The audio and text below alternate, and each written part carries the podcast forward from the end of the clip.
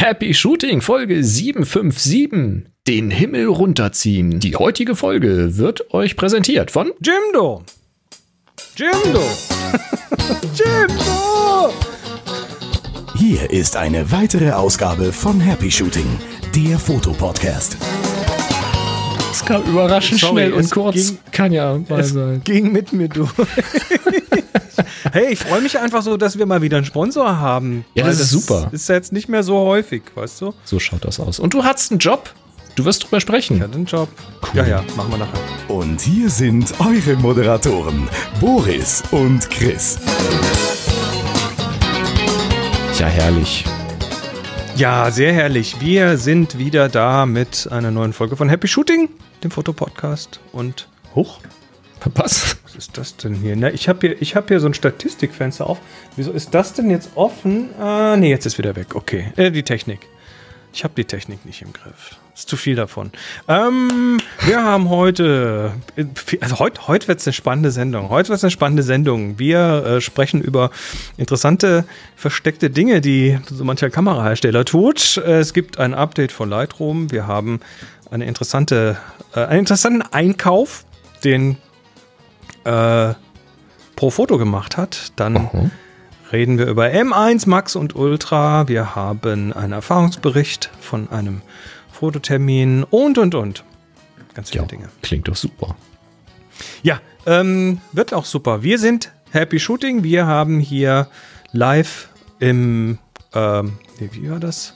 Ich muss immer mal gucken. Also, wir haben, genau, jetzt, ich, ich habe ich hab gerade hab gerade hier den Knopf gesucht, aber den habe ich ja hier gar nicht. Wir haben, Entschuldigung, die Musik kommt hier gerade verdammt laut durch bei mir. Ja, das ist ich- das Problem, Boris. Ich, ich, du bist abgelenkt von ein bisschen Musik. Komm, ich mach mal leiser. nee, die kommt, die wird hier gerade aus irgendeinem Grund sehr hochgezogen Echt? bei mir ange, Verrückt. angeschwemmt. Komm, Deshalb, ganz leise. ähm, ganz leise. mach sie doch einfach aus. Die Komm, muss, die, muss, die event. muss am Anfang einfach dahinter sein. Das ist professionell. Hat mich gerade schwer äh, abgelenkt. Wir sind live und wer live dabei sein möchte, der kann das zum Beispiel im Happy Shooting Slack tun oder auf dem YouTube Chat. Äh, ja, Chat doch, so für die Kommentare und so weiter.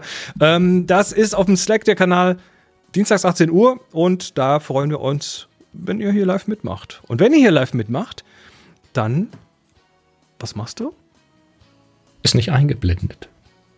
Was ist nicht eingeblendet? Ist egal, mach weiter. ist nicht relevant für die ich- Audios. Ich sagte auch gerade, ich habe das jetzt nicht live hier. Ah. Ich habe ja gerade den Knopf gesucht. Und stellen fest, den habe ich nicht, aber ist okay. Solltet ihr Fragen haben für die Sendung, dann, ah nee, da ist es ja. Haut uns das in den Slack-Kanal HS Fragen auf Twitter mit dem Hashtag HS Frage oder Audio und Video an unsere E-Mail-Adresse info at happyshooting.de. So, ähm, wo wir gerade dabei sind, wo wir gerade die Texttafel eingeblendet haben, sagen wir mal ganz ausführlich. Äh, Dankeschön. Oh, Danke nämlich. Ja. Danke nämlich für eure Spenden an unser Überweisungskonto. Wir haben ja so eine IBAN, wo man Sachen hinüberweisen kann und viele von euch haben da, Ne, die blende ich jetzt nicht ein, äh, viele von euch haben da äh, jetzt über den letzten Monat tatsächlich was reingeworfen, was der Wahnsinn ist, gerade weil wir so wenig Sponsoren haben. Ähm, das waren zum Beispiel Tobias, Burkhard, Joachim, Fabian, Clemens, Adi, Frank und Beatrix, Friedemann, Peter, Marcel, Marco, Sascha, Marco, anderer Marco, Stefan, Wilfried, Alexander, Tobias und Melanie, Maximilian, Glenn, Markus, Christoph, Holger, Andreas und Sebastian. Ihr Sehr, sehr cool. Ihr seid die Wucht. Und dazu geschrieben haben sie unter anderem Frank und Beatrix immer wieder ein Vergnügen, euch zuzuhören. Friedemann, ähm, Vrind Fotografie, Happy Shooting, TFOP, vielen Dank und weiter so. Peter, Spende, Happy Shooting, Tobias, äh, Happy Shooting Premium, super duper, duper Abo für gute Laune und aus Gründen. 3 zu 1 Foto. Burkhard, Joachim, äh, 3 zu 1 Happy Shooting, Fabian, Schankedünn, Clemens, äh, Goes Spende. Marcel, äh, monatliche Spende, vielen Dank für den tollen Podcast 3 zu 1 Foto. Marco, ein kleiner Beitrag zur wöchentlichen Fotoinspiration. Sascha, äh, endlich erfolgreich das Creator Support Budget erhöht. Danke für den tollen Podcast. Marco, bestes Format, um auf andere Gedanken zu kommen. Danke. Stefan, monatlicher Support. HS, danke. Maximilian, vielen Dank für die vielen Stunden Happy Shooting. Glenn, monatlicher Beitrag für Happy Shooting, TFTTF etc. 3 zu 1 Happy Spenden, Ausrufezeichen. Christoph, Unterstützung, Podcast Happy Shooting, Dauerauftrag. Wilfried, Happy Shooting. Alexander, Allzeit Happy Shooting. Tobias und Melanie, 3 zu 1. Na, ihr wisst schon, danke. Tobias, danke, danke, danke. Der äh, Dauerauftrag gegen die Schwarzhörerschaft. Andreas, freiwilliges Solidaritätsabo. Sebastian, 3 zu 1 Happy Shooting. Und Markus, Happy Shooting, kleine Unterstützung, damit ihr und ich nicht die Lust am Fotografieren verliert. Also, wir nochmal so ganz viel Danke. Ihr seid der Hammer. Und ähm, wie ihr seht, werden wir auch, was ihr in die Überweisung als Kommentar reinschreibt, hier vorlesen. So kann man sich in die Sendung mogeln. Nicht wahr? Jawohl. Jawohl. Ähm, gut. Also, tausend Dank. Wir haben einen Basics-Blog. Wir haben wieder eine, eine kleine, ähm, kurze, ähm, für Menschen, die noch nicht so viel mit der Fotografie unterwegs sind, ähm, eine kleine Grundlagengeschichte. Und da wollen wir heute mal kurz reden über Belichtungsmessen. Belichtungsmessen. So wichtig. Aber warum eigentlich, macht, Chris? Ich meine, das macht doch die Kamera alleine. Wollte ich gerade sagen, braucht man ja nicht. Wenn man die Kamera auspackt, einschaltet, dann macht alles. die ja irgendwie das Bild schon von der Helligkeit richtig, oder? Eben, alles automatisch, oder? Ja, und es funktioniert ja auch ganz gut. Ne? Da also die Kamera, die, die, die guckt nicht nur, wie hell ist es da draußen, sondern sie guckt ja auch, was ist da auf dem Bild und wie mache ich das dann am besten. Mhm. Also generell kann man sagen, in, ich sag mal, 90 Prozent aller Situationen macht die Belichtungsmessung die Automatik das schon richtig. Jetzt muss die, jetzt muss die schon messen, weil dieser Sensor, der da drin ist, der kann nur einen gewissen Helligkeitsspielraum abdecken. Der kann bis es dunkel wird, irgendwann sieht der nichts mehr, dann haben wir Unterbelichtung und irgendwann, wenn es zu hell ist, haben wir Überbelichtung. Also muss quasi durch Blende, durch Belichtungszeit und durch Empfindlichkeit, also ISO, muss quasi äh, die Sache so eingestellt werden, dass die auf den Sensor richtig ankommt, dass der Sensor sich da nicht dran verschluckt. Mhm. Dafür ist die Belichtungsmessung da. Und das macht die, wie gesagt, automatisch und ähm, meistens richtig. Das macht sie deshalb richtig, weil da viele schlaue Leute sich Gedanken gemacht haben, wie welche Situation belichtet werden soll. Und dann guckt sich die Kamera quasi die Situation an und sagt, ah, das ist jetzt ein Mensch, der sitzt vorm offenen Fenster, da haben wir also Gegenlicht, da müssen wir mal ein bisschen heller belichten, weil sonst sieht man ja das Gesicht nicht, aber wir wollen das Gesicht sehen. Oder, oder, oder. Da gibt es also quasi zigtausende Situationen, die da in der Kamera irgendwo abgespeichert sind und äh, die guckt da rein und sagt, na, das sieht ungefähr so aus wie das hier, dann belichten wir mal so und so. An sich relativ simpel. Naja, es ist nicht, aber äh, äh, eigentlich, eigentlich nicht so kompliziert. Was natürlich dazu führt, dass die Fälle, die da drin sind, wenn die nicht wirklich stimmen, dann halt auch die Belichtung nicht richtig stimmt oder Vielleicht wollen wir ja was ganz anderes, als diese Datenbank in der Kamera äh, der Kamera vorgibt. Also es könnte ja durchaus sein, dass ich die Person, die vorm äh, Fenster sitzt, im Gegenlicht gerne als Silhouette sehen würde und nicht deren Gesicht sehen möchte, weil das, weil ich das so künstlerisch mir so vorgestellt habe für das Bild. So, und dann macht die Kamera halt ihr Ding.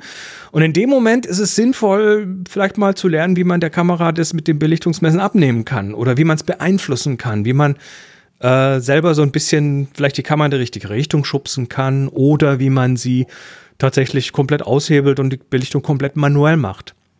Also oben am Drehrad an der Kamera, dieses M, das steht für manuelle Belichtung. Das heißt, an der Stelle nimmt man der Kamera quasi komplett das Heft aus der Hand und sagt, nö, du nicht, ich jetzt. Ja.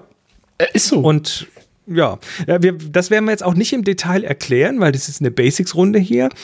Aber was vielleicht interessant ist, ähm, und das könnt ihr mal in eurem Kamera-Handbuch nachschauen, ist das Stichwort Belichtungskorrektur. Da arbeitet ihr weiterhin mit der Automatik, die macht ihre Sache irgendwie und wenn ihr merkt, oh, an der Stelle, da macht die Kamera mir aber das Gesicht zu hell, ich möchte eine Silhouette haben, dann gibt es die Belichtungskorrektur, mit der ihr quasi der Belichtung sagt, ähm, schön hast du es gemacht, aber bisschen dunkler. Dieses bisschen dunkler, das gibt man dann über die Belichtungskorrektur da rein. Ja, das kann in manchen Weise. Situationen tatsächlich richtig helfen. Genau. Ähm, auf dem Handy, ne? Also MPG sagt hier auf dem Handy, äh, das geht wohl nicht.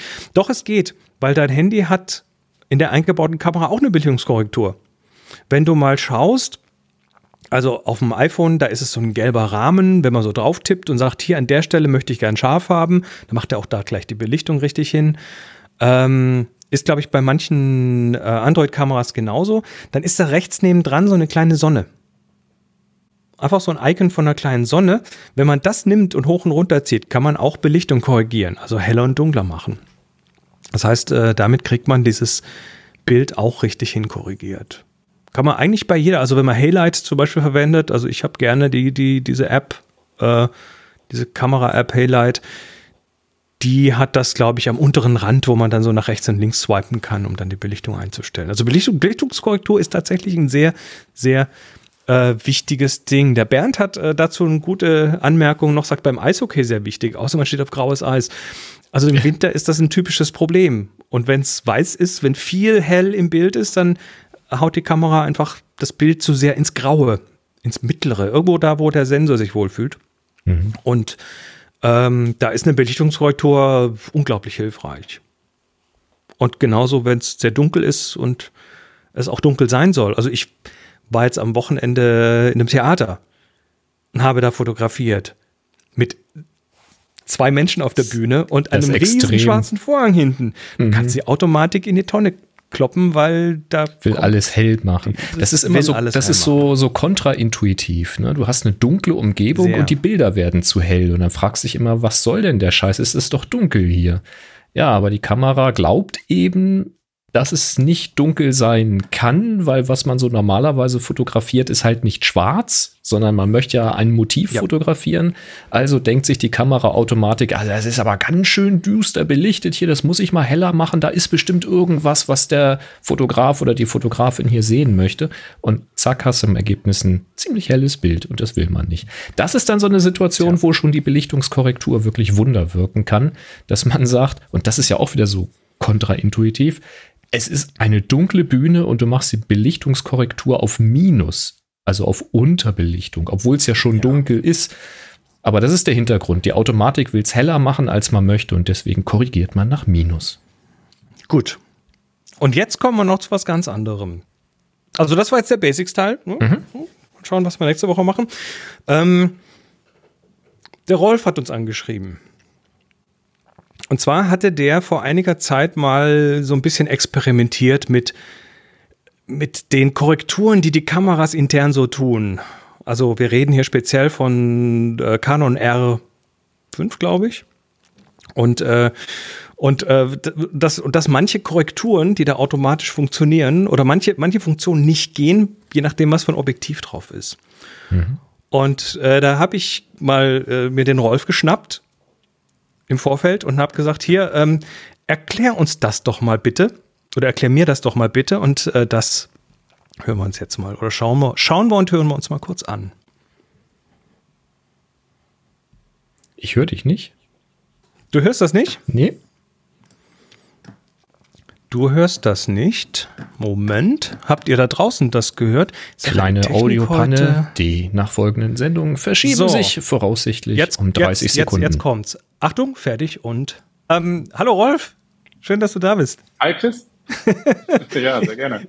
Wir, wir haben ganz spontan uns hier zusammengefunden, weil Du ähm, hattest Boris und mir ja schon mal oder uns schon mal in der Sendung erzählt, was über komische Dinge, die die, die Kameras mit verschiedenen Objektiven machen, also speziell die Canons. Kannst du das nochmal ganz kurz zusammenfassen? Ja, ich glaube, das ist schon zwei, drei Jahre her. Auf jeden Fall war das vor Corona und ich hatte eine EOS R ja. und ähm, ein paar Objektive. Und dann hatte ich mir ein neues Objektiv gegönnt, weil ich damit ähm, Radfahren wollte und wollte einfach nur eine Linse haben und habe dieses ähm, dieses äh, 24 bis 240 mir gekauft. Mhm. Und das ist auch ein nettes Objektiv, also ich war damit durchaus zufrieden. Aber was ich dann gemerkt habe, ist, dass ich da bestimmte Sachen nicht machen kann. Unter anderem die Mehrfachbelichtung. Da sagt die Kamera dann, geht mit dieser Linse nicht.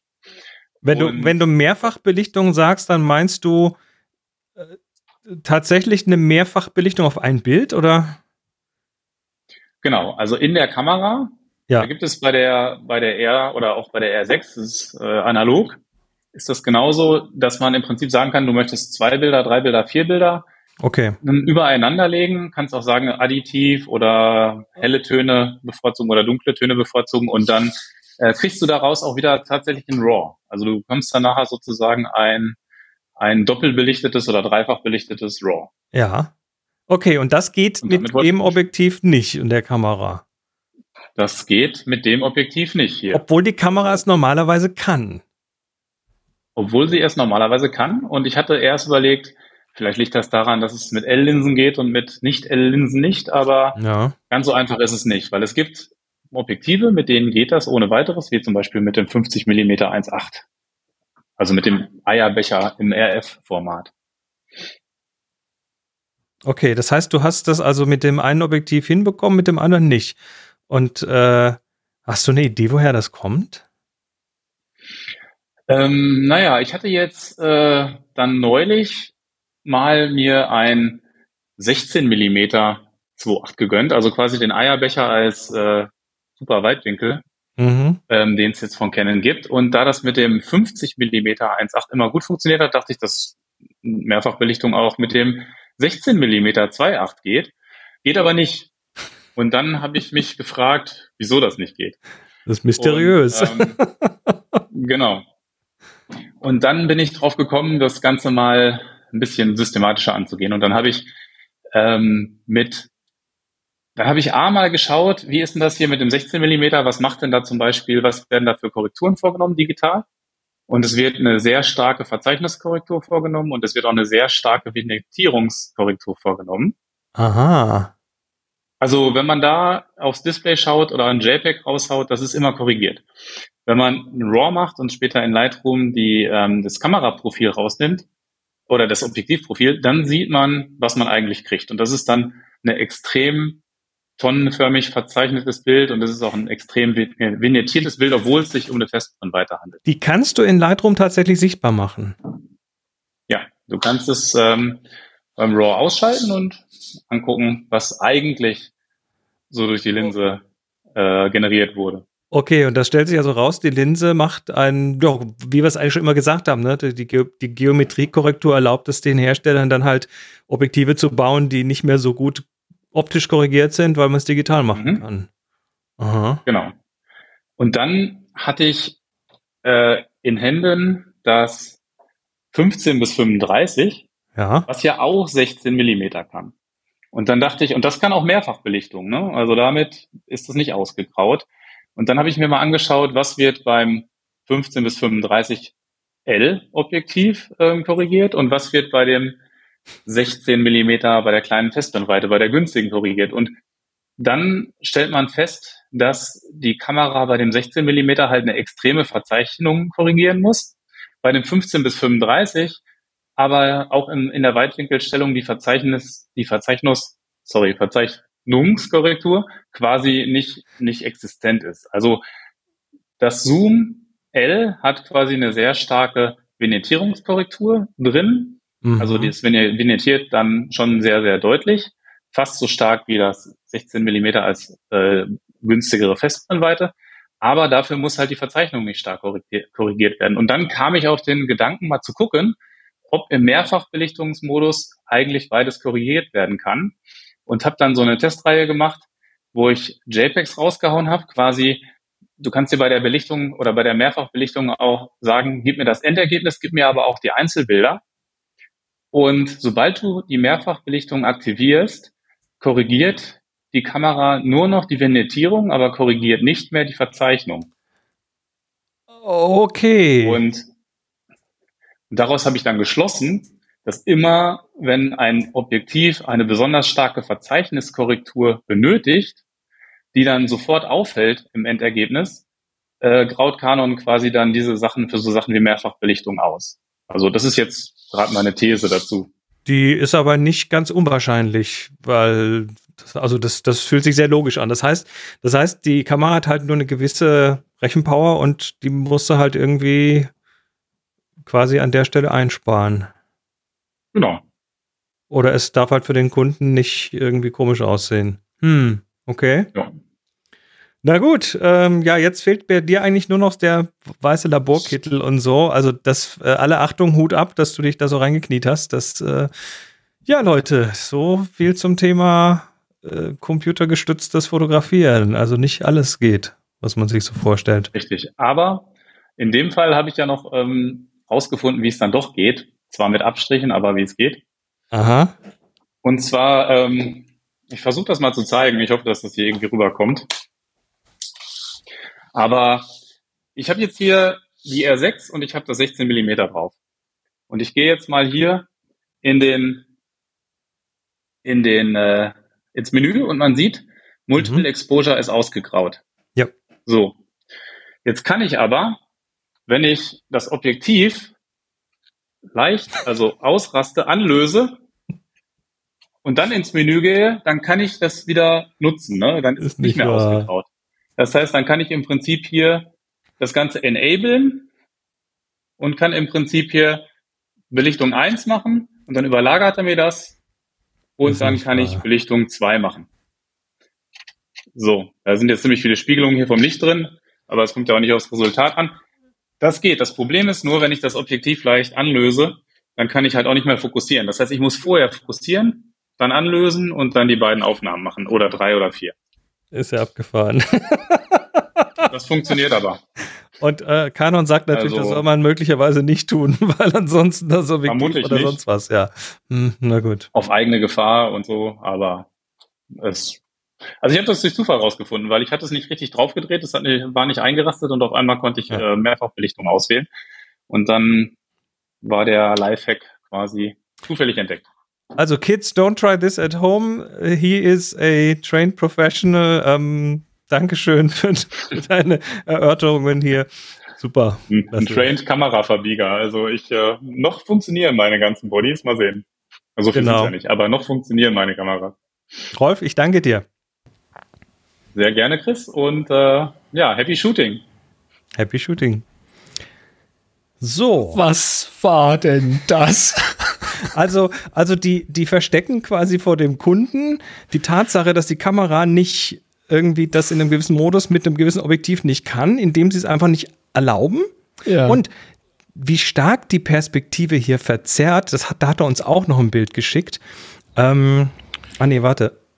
Da du, also wer jetzt hier Oha. Video guckt, mhm. sieht das unkorrigierte 16 mm 2.8 und das korrigierte, also das wird, da wird quasi tatsächlich ein Objektiv verbaut, was unglaublich ähm, Tonne macht.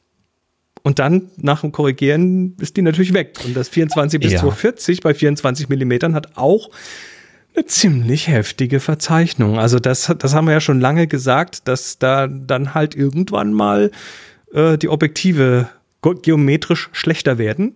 Mhm. Das muss jetzt nicht insgesamt schlecht sein, aber man sieht, es hat Auswirkungen. Ne? Ja, also bei dem, bei dem RF16, also das 16 mm 2.8 von Canon, das hat mich tatsächlich gewundert. Ähm, das ist im unkorrigierten Zustand ja schon, also fast ein Fischauge, ist ja ein bisschen, vielleicht ein bisschen übertrieben, aber damit ihr mal ähm, als äh, HörerInnen da draußen eine Idee davon habt, wie stark das verzeichnet. Das ist also Wahnsinn. Da ist quasi gar keine Linie gerade. Ähm, und korrigiert ist das alles pfeilgerade und gestochen scharf. Also da passiert wirklich eine Menge elektronisch hinten dran. Ähm, faszinierend. Also bei einem, bei einem Zoom und vor allen Dingen bei so einer großen, bei so einem großen äh, Bereich wie 24 bis 240, also so ein Zehnfach-Zoom, da verstehe ich das ja, dass man nicht ähm, über die gesamte Breite, über, über die gesamte Länge ähm, also in jedem Bereich ein perfekt korrigiertes Bild haben kann, weil das extrem aufwendig wäre, sowas äh, zu rechnen ja, und zu korrigieren. Du sparst halt Glas beim Na, ne? Konstruieren also des Objektivs. Da, da verstehe ich das, aber interessanterweise gerade da ist es im Weitwinkelbereich also bei weitem nicht so extrem wie beim, beim, äh, bei der Festbrennweite und am teligen Ende äh, tatsächlich kaum auffällig. Also das könnte man wahrscheinlich auch unkorrigiert nehmen. Ist jetzt nicht so dramatisch. Also das ist, das hat mich überrascht. Tatsächlich. Das ist schon heftig, ne? Wahnsinn. Ja. Ja, ja, danke, Rolf. Äh, also der Hack ist natürlich so mit angelöstem Objektiv dann einfach doch weitermachen. Don't try this at home, sag ich dann nur. ähm, Kann man machen. Aber das gab's ja schon, das gab's ja schon früher bei dem Thema Blende, wenn du. Wenn ja, bei du, Canon ähm, geht das, ja. Genau. Naja, egal. Ähm, Ach, herrlich, gut. herrlich. Äh, kurze Newsmeldung: Es gibt ein Update für Lightroom Classic und zwar die 11.3. Ähm, kam heute oder habe ich heute gesehen. Mhm. Habe sie installiert, habe aber noch nichts rumgespielt damit. Äh, anscheinend soll, wenn man mehrere Bilder ausgewählt hat, das Metadatenfeld schneller sein. Okay, schneller ist immer gut. Schneller ist immer gut. Und ähm, bei Wacom-Tablets soll es auch irgendwie besser gehen alles. So, und, und allgemeine Fehlerbehebungen. Hm. Was immer das auch genau bedeutet. Na gut. Tja. Na gut. Hm, na gut. Ähm, ja, das, das. Und dann noch eine Newsmeldung, über die ich gefallen bin. Hast du schon mal was von Style Shoots gehört? Nein. Also, wer ist Style Shoots? Style Shoots ist eine Firma, die gerade von Profoto gekauft wurde. Profoto kennt man, das ist ein großer, äh, die machen Blitze und, und äh, Kunstlicht für Studios und, und hm, so Ganz weiter. Gutes Zeug. Mhm. Also das, ist, das ist so der, der, der Tesla unter den äh, oder den großen Blitzanbietern sozusagen. Ähm, ja, und die haben Style Shoots gekauft. Style Shoots ist eine Firma, die, die versucht, Produkt- und Modelfotografie für Produkte mhm. zu standardisieren. Wir reden hier von Automaten, die ähm, im Prinzip den, den kompletten Vorgang des Fotografierens von, hier in diesem Fall zum Beispiel Models, also Klamotten für Kataloge, ne, so Produktgeschichten, yeah. ähm, indem die hier so vollautomatisierte oder halbautomatisierte Fotobooths bauen. Das ist hier in diesem Fall ein Produkt, das ist so eine, so eine Kamera, da ist eine, eine Kamera vorne, die sich auf so einem Schlitten bewegen kann und dann ist da eine Hohlkehle und dann hast du hier verschiedene Lichter und dann hast du ein iPad, über das das alles steuerst und äh, drückst dann drauf und dann macht die Kamera das Bild und wird gleich irgendwie in den Workflow eingegliedert und ähm, also diese, ich sag mal, so Commodity-Fotografie, also wo halt jedes Bild irgendwie in ein Raster passen muss. Und das ist dann quasi, da wird dir quasi eine ganze Menge Zeug abgenommen. Ne? Und äh, das wird auch in den kompletten Prozess hier mit Barcodes und so weiter irgendwie eingegliedert. Also wenn du jetzt für, für deine neue Kollektion, für einen Katalog eine neue Kollektion reinmachen willst mit 30 verschiedenen Klamotten zum Beispiel, dann ähm, hast du das da so halbautomatisiert. Die machen auch andere Produkte, nämlich so, so so Tische zum vollautomatischen Fotografieren von Dingen, die da halt dann liegen, ne? Sachen, die man hinlegt und äh, nochmal so ein paar Sachen. Ähm, fand ich schon abgefahren irgendwie. ähm, ja, aber es, es, es ist tatsächlich eine Art Fotografie, die, wenn du die tatsächlich Tag ein, Tag aus machen musst, da musst du ja nicht immer das ganze Ding neu erfinden, ne? sondern das ist im Prinzip eine sehr wieder, sich wiederholende Geschichte.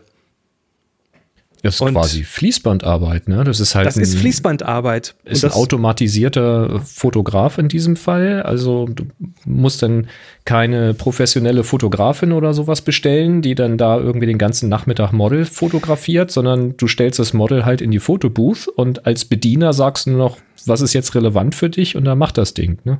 Da sind wahrscheinlich schon irgendwie verschiedene Posen vorgegeben oder so. Ich, ähm, ich habe das ja mal gesehen in, ähm, in Minneapolis bei Target, große Kette in den USA und die haben halt dort ihr Fotostudio und das haben wir mal besichtigt, mitten im laufenden Betrieb. Mhm. Und da sind halt parallel irgendwie 15 Fotografen und Fotografinnen in einer großen Halle in so abgetrennten Abteilen und da kriegen die dann ein Produkt nach dem anderen zum Fotografieren. Da kommt auf der einen Seite kommen die Produkte rein, dann gibt es Leute, die die, die die Falten rausmachen und die sauber machen, den Staub wegmachen und sie auffluffen und was weiß ich alles.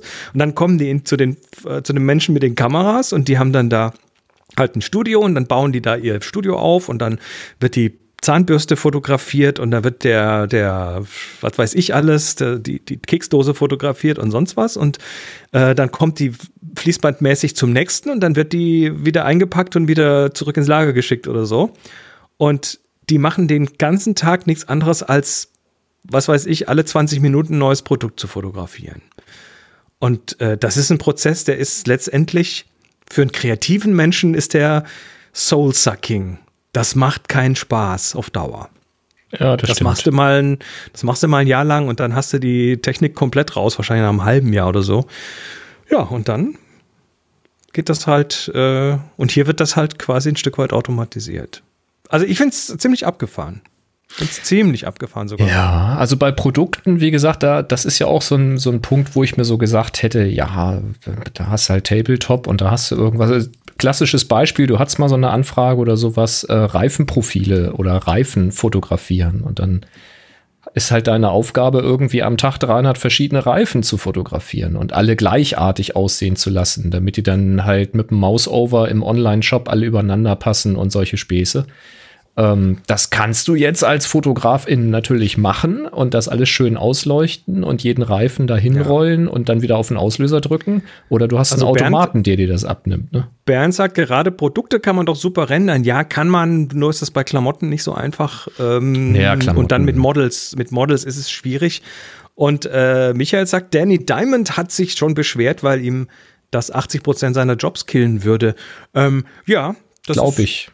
Automatisierung, Optimierung. Da gibt es natürlich Leute, die sich dann um äh, ja. müssen. ich denke, das ist aber auch eine Frage des Anspruchs. Ne? Also für, also was ist die Zielgruppe für diese Bilder? Welchen Anspruch hast du? Ähm, also eine Menge reißt natürlich das Model raus wenn das Model sich gut bewegen kann und ähm, du vielleicht noch eine Visa hast äh, und das Model zurechtgemacht wird und die Klamotten auch wirklich passen, das ist schon mal die halbe Miete an der Stelle und dann ist es halt Fließbandarbeit und dann kommt es eben darauf an, für was für ein Katalog oder für welche Webseite, wie lange hat dieses Foto Bestand? Ist das jetzt ein Foto, was da irgendwie zwei Tage drin ist und dann kann es eh wieder weg? Ähm, wie viel Geld willst, willst du investieren? Oder machst du halt wirklich High-End-Modegeschichten, äh, also auch teure äh, Mode, äh, dann wirst du wahrscheinlich immer noch einen Profi kommen lassen, der das wirklich inszeniert und dann wahrscheinlich auch nicht nur im Studio, sondern vielleicht auch draußen was aufbaut. Also es wird sich halt weiter spezialisieren mhm. und diese ganze Fließbandarbeit wird zunehmend halt automatisiert werden, wenn nicht eben wie im Kommentar zu sehen, dass dann sowieso gerendert wird. Also Hier, Autowerbung ist von, gerendert. Von, ja von Phase One gibt es auch eine automatisch, automatische Digitalisierungsstraße für den Kultursektor. Ja, du musst auch äh, äh, Gemälde und so Sachen musst du digitalisieren oder, oder Dokumente und so weiter. Ja. Historisches Zeug, ne? Und äh, das Je, je, je, mehr du das automatisieren kannst, desto mehr können die Leute, die eigentlich kreativ arbeiten wollen, dann auch kreativ arbeiten.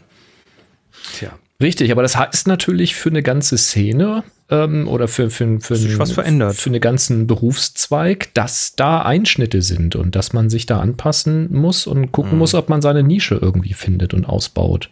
Es wird für einige nicht einfach sein, das glaube ich schon. Mit Sicherheit. Interessant auch nochmal zum Thema Rendern, äh, sagt Bernd, ja, Models sind noch schwer, das stimmt, aber Produkte oder Möbel gehen super.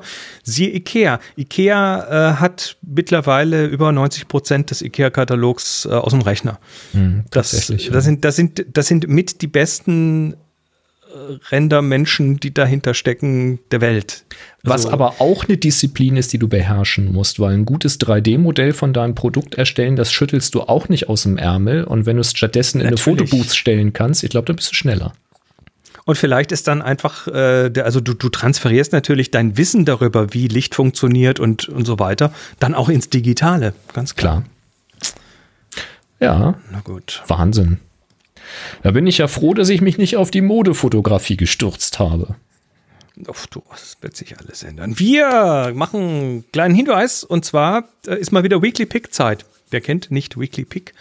Ähm, ein Community-Projekt, was sich äh, hier gebildet hat und mittlerweile schon seit mehreren Jahren sind sie flügge und machen ihre wöchentlichen ähm, und auch monatlichen Aufgaben. Also für jeden und jede, die hier zuhören und zuschauen, wir ähm, empfehlen immer sehr heiß, da mal einen Blick drauf zu werfen, weil es eine super Möglichkeit ist, A, gemeinsam zu fotografieren oder gemeinsam Bilder zu besprechen und überhaupt einen Anlass zu haben, regelmäßig den Arsch hochzukriegen zum Fotografieren.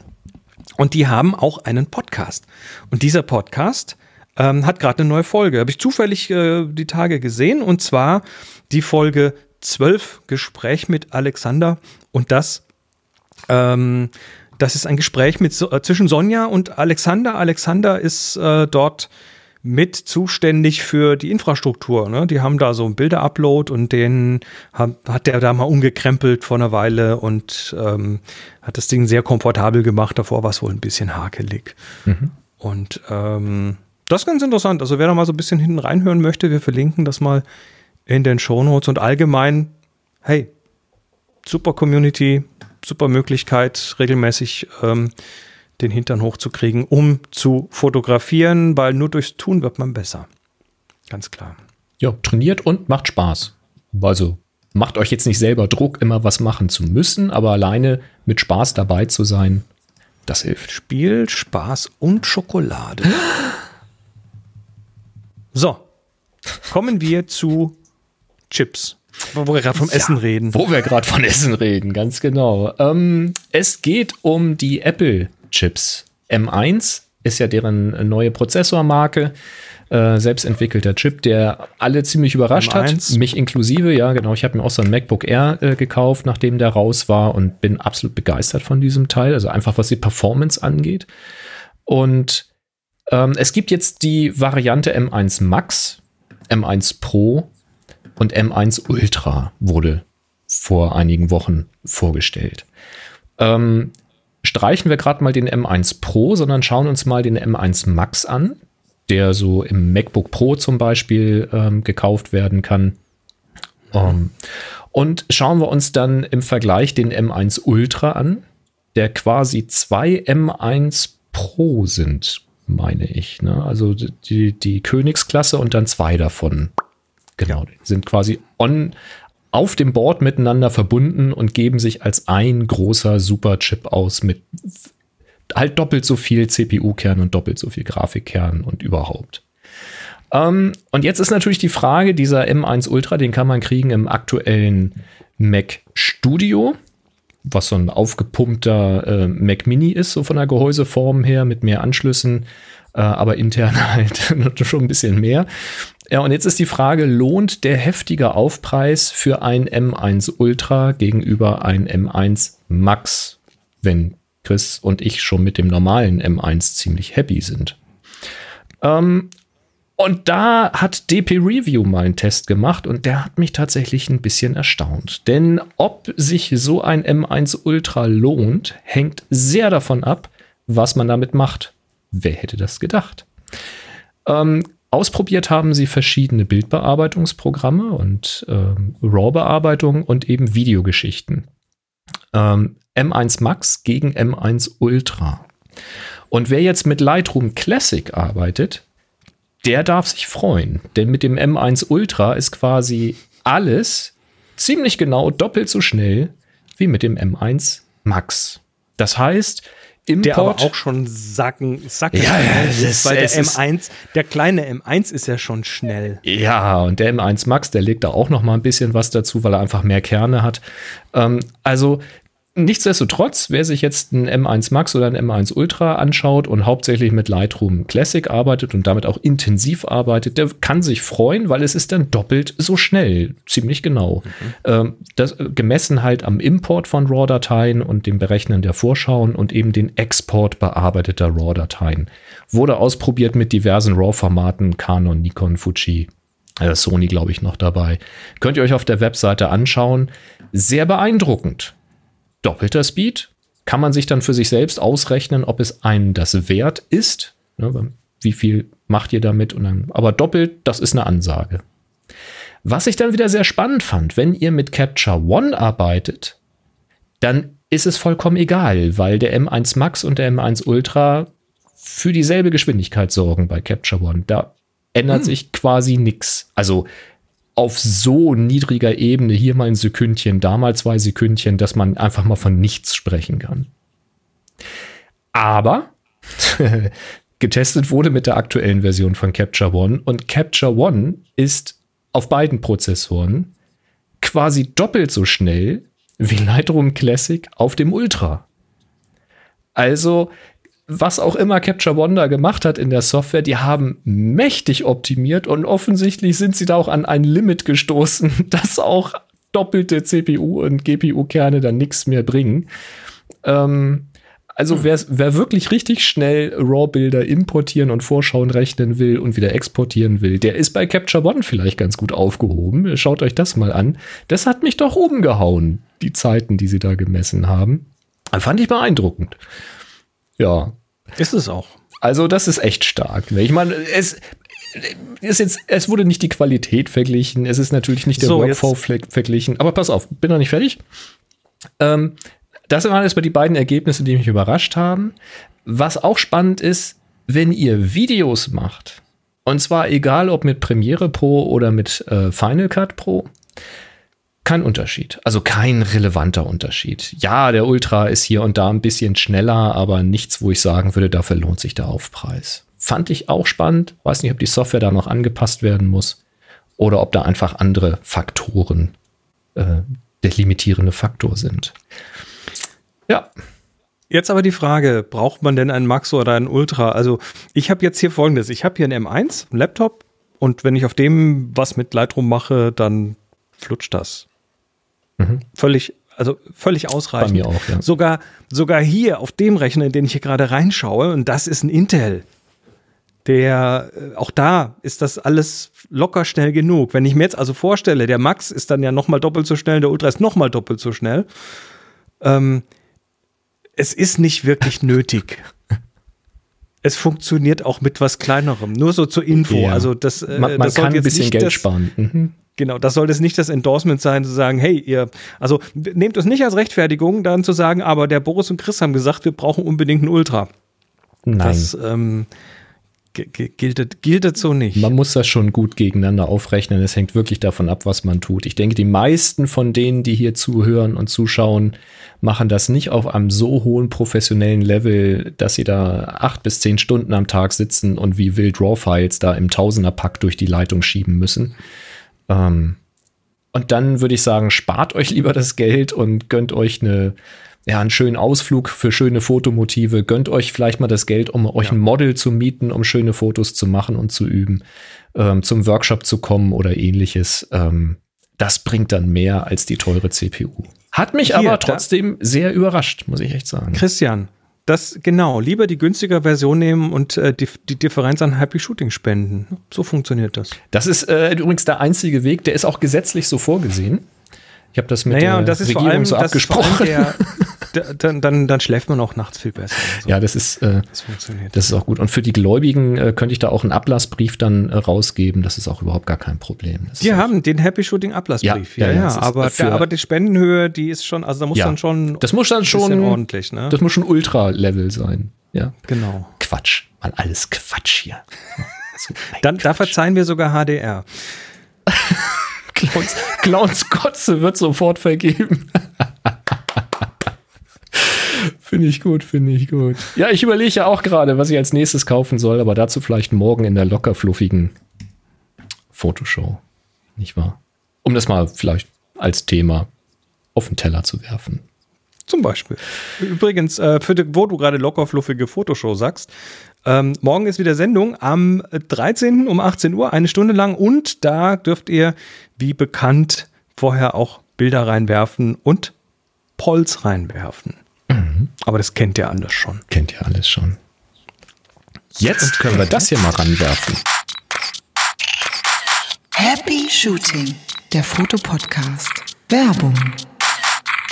Wir werden nämlich wieder unterstützt von Jimdo, wo ihr euch eine Webseite bauen könnt. Und wenn ihr jetzt zum Beispiel auf eurem M1 Max Pro Ultra eure tausenden RAWs durchgezogen habt und aussortiert habt und möchtet sie jetzt präsentieren, zum Beispiel auf eurer eigenen Portfolio-Seite. Oder ihr verkauft sogar, weil ihr habt einen tollen Fotodrucker zu Hause, einen riesen Plotter oder irgendwas und ihr macht da fantastische Drucke auf diverse Feinartpapiere, habt irgendwie noch ein Geschäft äh, an der Hand, was euch tolle Rahmen macht für eure Fotos oder ähnliches, was ich faszinierend finde, wenn man das gut macht. Ähm, dann wollt ihr das vielleicht als Produkt verkaufen, eure Fotos als Produkt verkaufen. Und das geht am besten auf eurer eigenen Webseite, denn die kann euch keiner nehmen. Die könnt ihr in Social Media bewerben, die könnt ihr verlinken, aber die steht dann unter eurer Kontrolle, was ihr dort anzeigt. Die wird nicht einfach mal so weggesperrt, nur weil ihr da vielleicht ein anstößiges Motiv drauf haben solltet oder ähnliches. Und das könnt ihr bei Jimdo machen. Das heißt, da kommt ihr mühelos zu eurer eigenen Webseite. Das ist nämlich so ein, Sie nennen es hier professioneller Webbaukasten. Und jetzt zuckt ihr nicht zusammen, wenn ihr bitte schon so 40, 50 Jahre alt seid.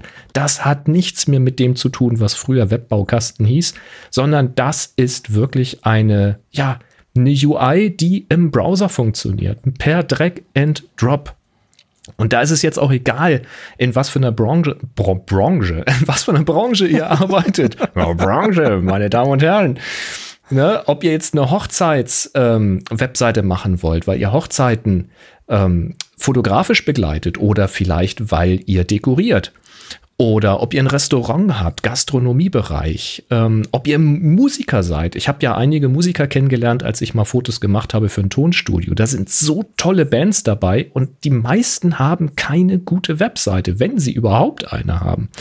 Also schaut euch das an. Ärzte und Praxen hatte ich auch schon erwähnt als ich mal dringend einen äh, Arzttermin brauchte, hat mir das sehr geholfen, dass die Praxis auf der Webseite aktuelle Corona-Regeln und aktuelle Öffnungszeiten stehen hatte. Mit Empfehlungen, welche Wochentage denn ganz günstig sind und das immer aktualisiert. Das ist super. Ja. Freelancer, Berater, Coaches sowieso, Immobilienmakler, Architekten, Friseure, Kosmetikstudios, Künstler aller Art. Das ist super. Und eure Domain kriegt ihr dann auch mit den kostenpflichtigen Paketen. Denn alles, was ich euch hier gesagt habe, könnt ihr kostenlos ausprobieren auf happyshooting.de slash Jimdo. Einfach mal starten mit dem Webbaukasten, baut mal eine Seite mit dem Dolphin. Probiert alles mal einfach aus. Und wenn euch das gefällt, dann klickt ihr euch ein kostenpflichtiges Paket mit dem Gutscheincode Happy Shooting. Das ist wichtig. Happy Shooting in das Gutscheincodefeld eintragen, um 20% zu sparen. Und äh, da habt ihr dann auch eure eigene Domain drinne. Für ein Jahr ist das schon kostenlos mit inkludiert. Dann findet man euch auch und dann gibt es dann auch SEO-Hilfen, damit ihr auch äh, bei einem Google-Ranking gut dasteht und so weiter und so fort.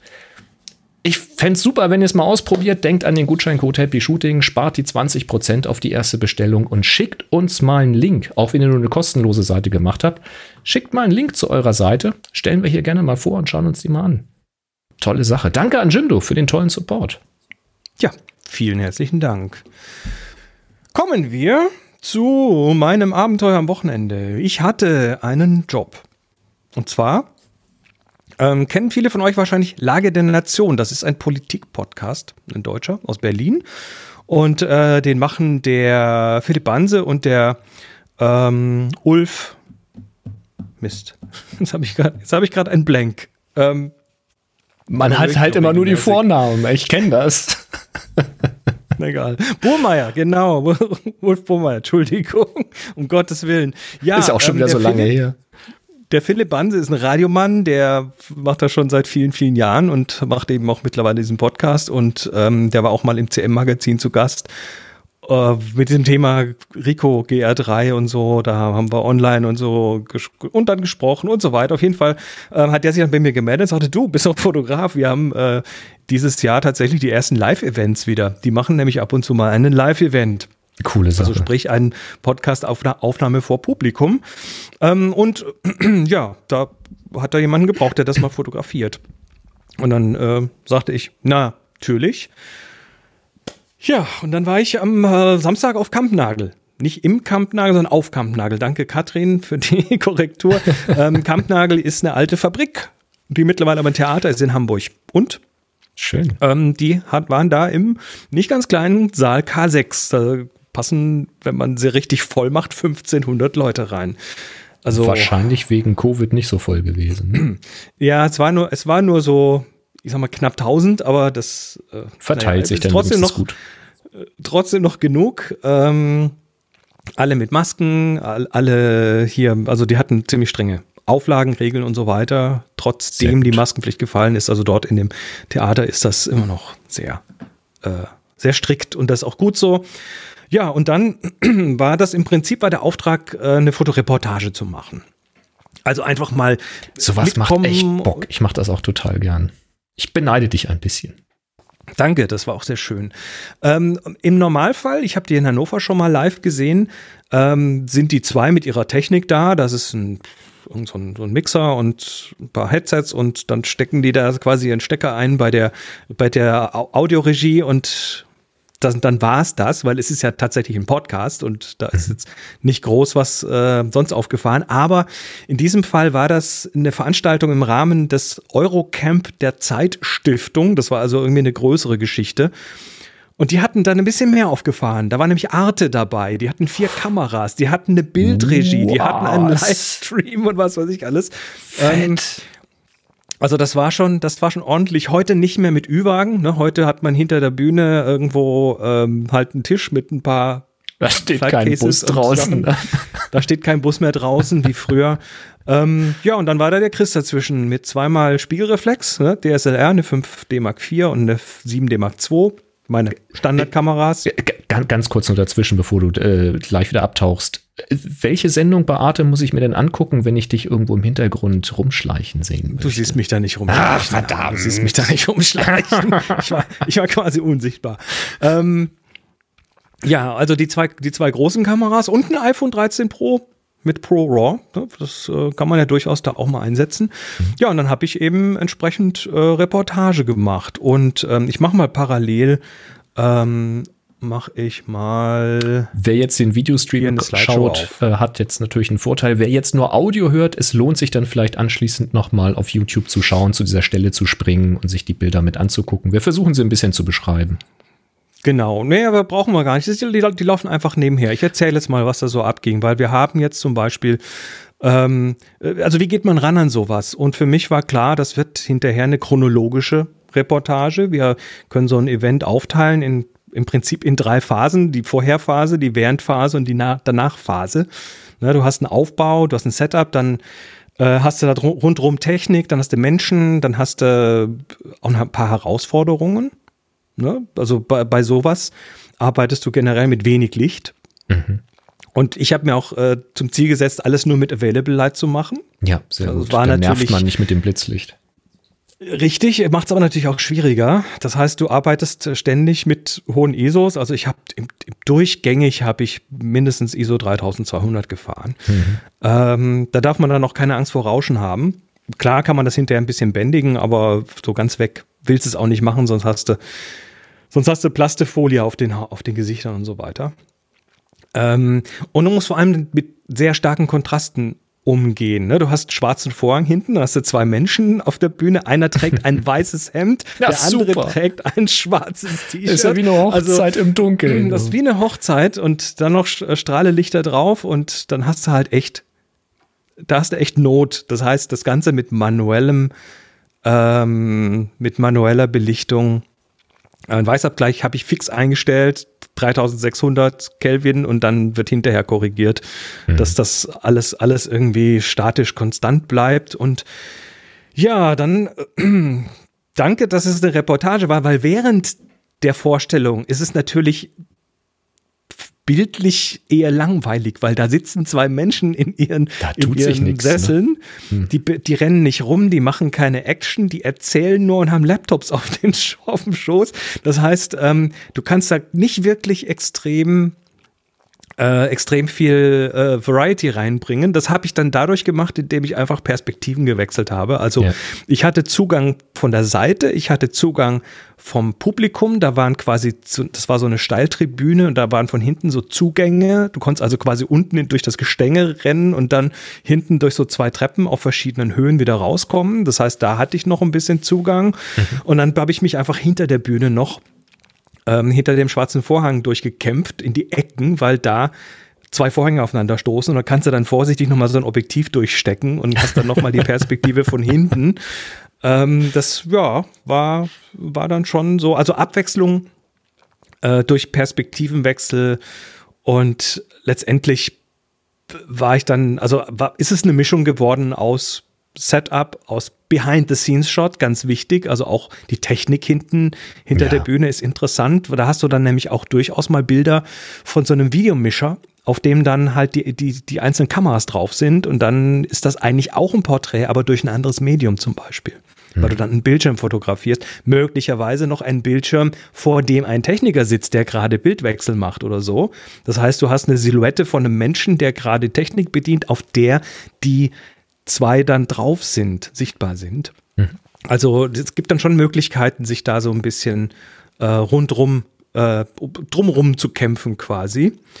Und viele der Details oder manche der Details ähm, die ich gerne während der Sendung oder während der Show auf der Bühne geschossen hätte, äh, konnte ich halt nicht, während, weil ich, ich wollte da nicht rumrennen während der Sendung, das ist deren Show. Ähm, und habe dann einfach während dem Soundcheck gesagt, ich bin während dem Soundcheck da und dann gab es einfach manche Bilder so von Details, von der Hand hier mal da oder so, die ich während des Soundchecks geschossen habe. Das sieht hinterher keiner mehr, dass das nicht während der Live-Show war. Mhm. Tja. Ja, und dann hinterher noch kurze, wir machen noch so einen kleinen Absacker-Party quasi draußen im Foyer, da bin ich auch noch ein bisschen rumgerannt. Ja, und dann war das ein schöner Abend. Ja, super. Ja. Ja, auch schöne, äh, schöne Klassiker dabei, ne? Mit dem Blick von hinten durchs Publikum, dass du halt die Hinterköpfe drauf hast. Ja, ist klar. unkritisch, dass man sowas dann eben auch verwenden kann. Ähm, oder so Geschichten ja, mit Publikum ähm, äh, am unteren Bildrand und irgend noch ein Schriftzug von einem Schild oder ja. Plakat mit drin. Also das sind so Sachen, da musst du halt immer hingucken. Ne? Also wer jetzt Reportage macht, das sind so die Dinger, wo man mal schauen muss. Ähm, ja. Gibt's gibt's Plakate von der Veranstaltung, wo drauf steht, wie das heißt, wo das ist und findet man Publikum, was dann davor sitzt oder steht und so. Ja, Schön gemacht. Und ich habe ich hab tatsächlich so Fly on the Wall gemacht. Also ich habe ganz wenig mal irgendwie gesagt, hier, guck, bleib mal da stehen, guck mal hier kurz rüber und so. Mhm. Ähm, sondern ich habe wirklich so, bin quasi unauffällig hinterhergeschlichen. und das hat auch gut funktioniert.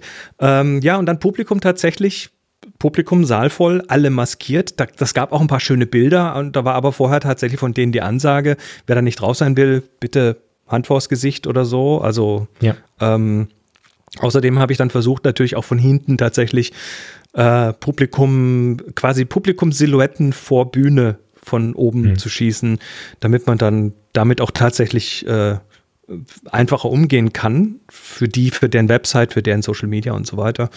Ähm, Thema Persönlichkeitsrechte habe ich dann vertraglich mit denen geklärt, ist deren Ding. Also ja. wenn die jetzt da jemanden drauf haben auf dem Bild und das verwenden möchten, dann müssen die das klären. Das war auch irgendwie ja, kann ich nicht machen, kann ich nicht liefern. Ich liefere die Bilder. Mhm. Und ähm, von manchen der Bilder habe ich dann am Schluss tatsächlich auch noch, ähm, ich habe mal so, so, so, also insgesamt waren es irgendwie 90 Bilder oder so, die rausgekommen sind. Und davon habe ich nochmal 20 genommen und habe die nochmal ein bisschen knackiger in Schwarz-Weiß umgewandelt. Ähm, da kannst du dann nochmal so ein bisschen, ähm, ein bisschen liberaler mit dem, mit dem äh, Thema Bildrauschen und Kontraste und so weiter umgehen in Schwarz-Weiß und habe das dann einfach nochmal, ja, ganz bewusst äh, eingesetzt, um dann auch mhm. nochmal so ein paar, ich sag mal so mal, so mal Arzi-Bilder auch noch zu liefern, die vielleicht finde ich in, in dem Kontext, Kontext super. Das, das funktioniert schön in Schwarz-Weiß. Also so Reportage in diesem, in diesem Bühnen-Setup mit der Beleuchtung, die da ist, ich finde, das kommt in Schwarz-Weiß ganz gut rüber. Schönes Naja, Ding. und dann halt, dann halt hinterher tatsächlich die klassische Nachbearbeitung gemacht, hier Kontraste, Helligkeiten. Äh, hast, hast du bei so einer Situation nicht immer im Griff? Ne? Also manche Bilder sind halt dann einen Ticken zu dunkel oder so, wenn es schnell gehen muss, mhm. weil ähm, Immerhin war die Belichtung, also war das Licht statisch, ne? das war ja schon mal gut. Es war kein Konzert, wo alle drei Sekunden das Licht anders ist, sondern es war einmal die Lichtsituation, die ist so geblieben und da konnte man sich so ein bisschen drauf verlassen. Also das, äh, das schon, war dann schon so. Schon hilfreich. So. Sehr hilfreich. Ja, also Lage der Nation, ähm, das ist dann übrigens die, ich glaube, 10. April. Ja, das müsste die sein, die 285 ähm, lagerdernation.org heißt die Website. Also wer da mal äh, reinhören oder auch gucken will, ich glaube, da ist dann auch irgendwie eine Videoaufzeichnung noch online. Ja, ähm, ja und, und dann haben wir so nebenher, habe ich mich mit Philipp noch ein bisschen unterhalten, weil der war ja, wie gesagt, auch mal Gast bei mir auf dem CM-Magazin. Mhm. Und zwar damals mit dem Thema, da hat er auf Twitter gesagt, ich suche jetzt mal eine ordentliche Kamera, will jetzt nicht mehr mit dem Smartphone dauernd und so und will halt mal was mit einem größeren Sensor und hat schon früher noch Erfahrung gehabt, aber hat schon lange nichts mehr Dediziertes in der Hand gehabt und dann ging es halt durch die, durch die Reihen, was, was nehmen wir denn da, was empfehlen wir dem denn und sind dann letztendlich bei der Ricoh GR3 gelandet. Die ist pocketable, ne, die ist sehr mhm. klein, die ist, die ist, die ist äh, sehr eine, klein. Hat eine Hammerbildqualität für die Größe, mhm. ähm, hat, hat gute JPEG-Umwandlungen. Das will er auch, der will da nicht jetzt noch hinterher irgendwie lange an den Bildern schrauben, sondern er will halt, dass da ordentliche JPEGs rausfallen und so weiter. Kann die super.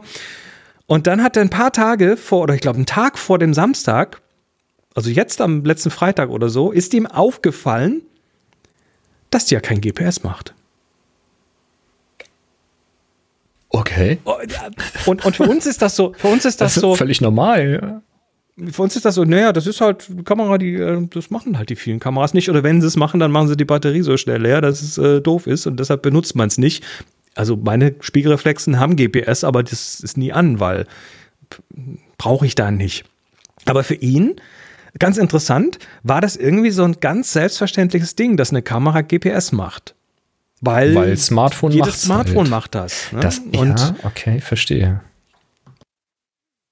Und dann hat er rumgeguckt. Aber dein Smartphone lädt es halt auch jeden Tag auf, ne? Das ist so. Ja, aber dein Smartphone macht das ja auch sehr hoch optimiert. Ja, das ist nicht nur einfach ja, GPS und, und, sondern da sind, das, da werden ja Purzelbäume geschlagen, um das, um das Batterie äh, verträglich hinzubekommen. So, ne, also da ist ein Mensch, der hat eben tatsächlich viele Jahre mit Smartphone fotografiert. Das ist völlig klar, dass eine Kamera GPS macht, logisch. Ja. Und da, dann hat er bei seinen Anforderungen das ist überhaupt nicht erwähnt, weil hm, wozu denn? Machen ja, ist ja so, im Foto ist ja eine GPS-Position. Das ist interessant tatsächlich, ja. Wenn man so, aus der, der Ecke kommt mit den Smartphone-Fotografie, dann ist das halt normal, das stellst du gar nicht genau. in Frage. Ne? So, Kai, der Direko kann sich das GPS angeblich vom Smartphone holen. Ja, kann sie. Es gibt da eine App, die startest du. Und dann hast du eine Bluetooth-Verbindung zur Kamera und dann holt die sich das live von, von der, vom Smartphone. Ja, muss aber beides laufen dann, ne? Solange die App läuft und dein Smartphone nicht schlafen geht. Mhm. In dem Moment, wo dein Smartphone schlafen geht, ist die Bluetooth-Verbindung weg, so wie es aussieht. Und äh, dann ist das, äh, ist das eben nicht mehr der Fall. So, was will er will jetzt aber auch nicht hinterher irgendwie hier so was weiß ich einen Trecker laufen haben, der so alle fünf Sekunden ja, das den Pin droppt und dann und so und dann hinterher das irgendwie miteinander verheiraten, die Bilder mit dem GPS anhand der, anhand der mhm. Zeitstempel und so, das ist, nee, sorry, das geht halt so nicht. Ja, was machen wir jetzt? Hat jemand einen guten Tipp? Ja, Smartphone nehmen, würde ich mal sagen. Habe ich dann auch gesagt, hatte, ja, aber äh, das, der Grund, warum er das nicht will, ist halt, dass halt ein größerer Sensor tatsächlich nochmal satt mehr Bildqualität hinbekommt in vielen Situationen. Ja. Ist halt so. Speziell, speziell Lowlight und so weiter, da kommst du halt bei den Smartphones, wird halt immer noch unglaublich viel korrigiert und äh, ge geglättet und gefiltert und was weiß ich. Und dann Schon hast du halt klar. hinterher beim Reinzoomen hast du halt diesen Wasserfarblook irgendwie. Und ähm, kannst auch bei vielen Sachen ist das. Du kannst eine App nehmen, mit der du eine RAW fotografierst. Also, ja, aber hast du mal so ein RAW-Bild angeguckt? Ja, ich habe sogar schon eins bearbeitet. Haben wir hier bei Happy Shooting wenn, mal vorgestellt. Wenn da, wenn da wenig Licht ist, dann hast du einen Streuselkuchen für ein RAW. Aber GPS-Koordinaten. Aber GPS-Koordinaten. Da muss man schon Prioritäten setzen. Tja. Ja. Also jetzt die, die, das, das, das, das reiche ich jetzt einfach mal in die Community weiter. Der Philipp wird es euch danken. GR3 von Rico und äh, GPS. Was ist der schmerzfreiste Prozess, der aller, aller schmerzfreiste Prozess, diese GPS-Daten in die Bilder zu kriegen. Wie können wir es ihm möglichst einfach machen? Herr Holger sagt, es gibt ja. wohl solche Ansteck-GPS-Dongles für Kameras. Ja, gibt es natürlich für einige. Ist halt die Frage, ob es das für die Rico gibt's für gibt. Gibt es für die GR3 nicht. Gibt es für die GR3 ziemlich sicher nicht. Tja. Tja. Und Kai sagt, ähm, er hat es mit der Rico nicht hinbekommen. Also, und Kai ist ja schon einer, der probiert auch Dinge aus. Nicht? Genau, und der, der, der Alfora sagt jetzt wieder, die ganzen Dongles brauchen ewig und drei Tage, äh, bis sie mal einen GPS-Fix haben. Genau, das ist die Implementation, die die Smartphones einfach von vornherein, besonders Apple an der Stelle, ähm, gut gemacht haben, nämlich dass du da ganz viele noch Hilfsgeschichten dazu nimmst, um deine Klar. Position. Das sieht man, wenn man so eine Karte aufmacht und dann ist erstmal dein Pin irgendwo so und dann wandert der so ja, ein bisschen. Ja, und vor allem erst nur ein großer Kreis, ne? genau. Und irgendwann wird es zu genau. einem Pin. Ähm, und das ist auch so, dass du natürlich bei einem Smartphone, wenn du es neu gestartet hast, auch erstmal kein GPS-Fix hast. Also auch der genau. muss erstmal gucken. AGPS heißt das, das ja. AGPS ist das. Und genau, das ähm, ist, nun ja. Es ist bodengestützt noch ähm, durch die Sendemasten. Es äh, bedient sich auch noch von WLANs, die gesehen werden anhand eines äh, Archivs. Da passiert eine ganze Menge, um erstmal eine grobe Position zu haben, aber den feinen GPS-Fix, der dauert halt. Aber im Unterschied zu einer Kamera ist das Smartphone halt immer an. Das heißt, wenn das mal fünf Minuten an war, hat es einen GPS-Fix und den behält es dann halt eben auch. Also, ja, ja hm. Also ich sage also, mal so, da wird er mit der, mit der Rico, äh, da wird er halt ich, keine GPS-Koordinaten in den Fotos haben. Ist halt so. Ich, meint, ich meinte zu ihm, dass ähm, da hättest du deine Anforderungen etwas klarer formulieren müssen, aber natürlich hat er soweit nicht gedacht. Ganz. Nee verständlich. Das ist jetzt ein Lernprozess. Da muss er die jetzt benutzen, bis er sie nicht mehr braucht und sich dann eine Kamera holen, ja, für diesen Dongle gibt. Er war, da wirklich, er war da wirklich angepisst, weil Kameras haben gefälligst GPS zu können. und wir freuen uns dann, wenn so, ja. also ja, egal. Es ist, ähm, es und, ist ein Trauerspiel. Und mir könnte die GPS-Position in so einem Bild egaler nicht sein. Naja, ich habe jetzt tatsächlich die, die Bilder, die ich da gemacht habe, für diesen Auftrag ähm, alle mit dem, mit dem Kampnagel als GPS-Koordinate versehen. Ja, aber das ist jetzt ein Shooting, was stationär an einem Ort ja, war. Da, da markierst du alle Bilder und ja. texte einmal die Koordinate drauf und gut ist. Also das willst du natürlich nicht machen, wenn du die Speicherkarte nach einem Monat mal rausziehst, in den Rechner steckst und du irgendwie nee durch die Nation gefahren naja, bist. Mein, mein erstes GPS-Erlebnis war ja, dass da habe ich damals noch einen Trecker mitgenommen, den man sich an den Rucksack hängt, äh, die, die 2009 im Himalaya, ähm, und habe dann die Koordinaten von den Bildern gehabt. Ne? Die habe ich hinterher zusammengeführt und über einen Timestamp und das hat funktioniert und alles. Und ähm, das Blöde war nur, dass das Kartenmaterial so schlecht war, dass ich dann einfach eine leere Karte hatte mit den ganzen Pins drauf. Das hat Sehr mir dann hilfreich. auch nicht geholfen. Das war dann total super. Na gut, aber das Material wird besser und wenn die Koordinate da ist, naja. Naja. Aber ja, für mich ist tatsächlich GPS also, nicht maßgeblich. Äh, ein, eine Lanze muss ich tatsächlich brechen für die GPS-Position und zwar ist das im Bereich der Baustellendokumentation. Das ist etwas, was wir bei uns in der Firma eben machen und äh, jetzt in der App auch ausbauen wollen.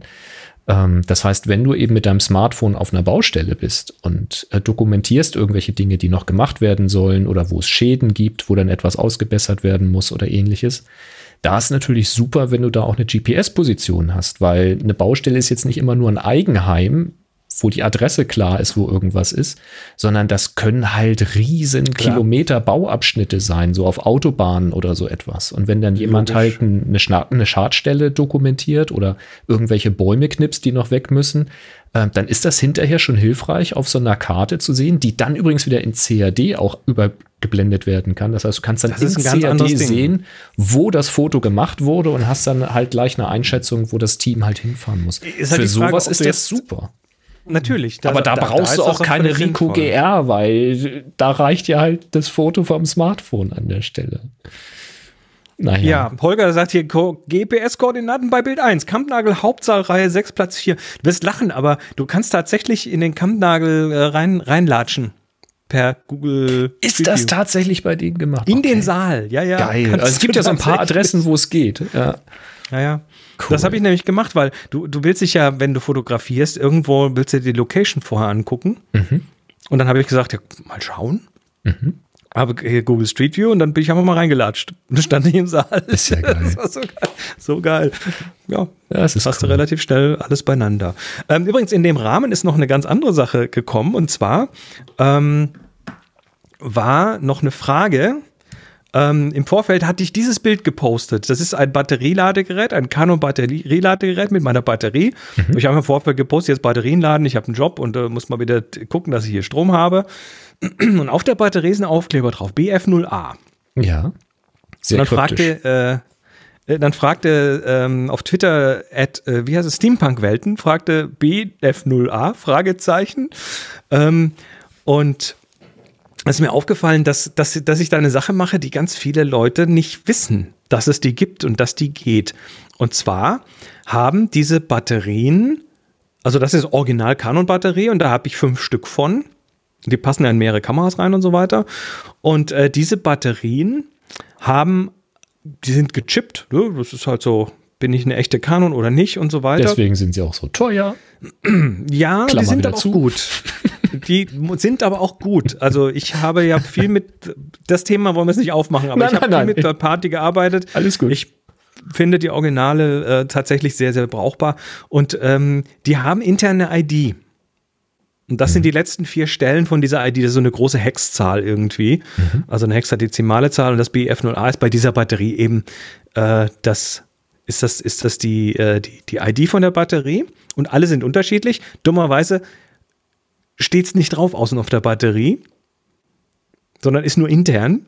Ich habe mich auch geärgert, aber dann dachte ich, ja gut, dann machst du halt hier so mit so, mit so Klebezahlen irgendwie da so ein, machst du die ID mal nach draußen, weil du kannst in der Kamera diese Batterien dann registrieren. Gehst also in deiner Kamera auf irgendeinen, so weiß nicht, von den gelben Menüs ist es, glaube ich, ähm, und, und sagst dann, das ist Battery, so ein Battery, mhm. so ein Canon-spezifisches Battery-Menü. Und in diesem Battery-Menü kannst du sagen, hier, registriere mir mal diese Batterie. Mhm. Und in diesem Moment, ab diesem Moment kennt die Kamera die Batterie. Und nicht nur das, sondern jetzt wird jedes Mal, und zwar mehrere, das ist das Schöne, und die haben alle eine eigene ID. So, und jetzt kannst du quasi ähm, jedes Mal, wenn du diese Batterie in diese Kamera einlegst, merkt sich die Kamera den letzten Batteriestand. Das heißt, du hast hinterher okay. eine Tabelle aller deiner Batterien mit ihrem letzten Batteriestand in dieser Kamera. Wenn du die natürlich jetzt in einer anderen Kamera verwendest, dann äh, weiß die andere Kamera das nicht. Und also, wozu brauche ich den letzten Batteriestand? Ja, dass du, dass du auf Anhieb zum Beispiel siehst, ah, die 950C hat 100 Prozent, dann nehme ich die jetzt. Dass du nicht aus Versehen eine andere Batterie dir schnappst zum Beispiel. Ah, die vielleicht nicht mehr voll ist. Hä? Also ich, ich schilder mal kurz, wie, wie ich das mache. Ähm, ich habe ja auch drei Akkus für die Kamera. Und äh, wenn ich jetzt ein Shooting habe, dann sind die alle drei vollgeladen. Eine ist vollgeladen in der Kamera, die anderen beiden sind vollgeladen in der Tasche. Und zwar mhm. in der Tasche in einem grünen Fach. Und wenn jetzt mhm. die erste Batterie leer ist, dann stecke ich die Batterie in ein rotes Fach in der Tasche und nehme eine andere Batterie aus dem grünen Fach und stecke die rein. Und wenn ich keine mehr im grünen Fach habe, dann habe ich keine ich Batterien Ich habe aber mehr. keine roten und grünen Fächer. Okay. Das heißt, sind die alle in der, in der, Tasche drin, fertig. Das heißt, wenn du jetzt eine neue Batterie suchst und wissen willst, nach so einem Tag Shooting, welches ist denn der volle und welches ist der leere Akku, dann guckst du in das Batterie-Info-Menü und guckst nach, welche Batterie jetzt noch die volle ist? Äh, Habe ich schon gemacht, ja. Ich lass das ich mal so stehen. ich finde das total klasse. Okay. Ja, ich also, also auch als ich noch keine roten und grünen Fächer hatte, hatte ich halt zwei Fächer in meiner Tasche und in dem einen waren halt die vollen und dem anderen die leeren, aber gut, man kann da auch BF0A draufschreiben. ich finde das total hilfreich. Ja, ich finde das gerade, also äh, ich mache mich gar nicht über die Sache an sich lustig, sondern über darüber, wie völlig unterschiedlich die Herangehensweise sein kann. Und Tja. hat jetzt gerade bei dir äh, tatsächlich eher erwartet, dass du zwei Fächer hast oder zwei Taschen hast, so linke Tasche voll, rechte Tasche leer oder so. Okay. Ja, wenn der, wenn der Hersteller das, das schon anbietet. Ja, ja, kann man das mal machen. Deine Kamera kann das halt nicht. Die ist halt ein bisschen doof. Da musst ich du dir halt mit grünen und roten Taschen helfen. Ich hatte jetzt gedacht, dann sagt dir die Kamera irgendwie, wie alt der Akku schon ist oder wie viele Ladevorgänge der schon hatte. Ja, ich glaube, das, das, ich glaube, aber das, das macht sie sowieso, ne?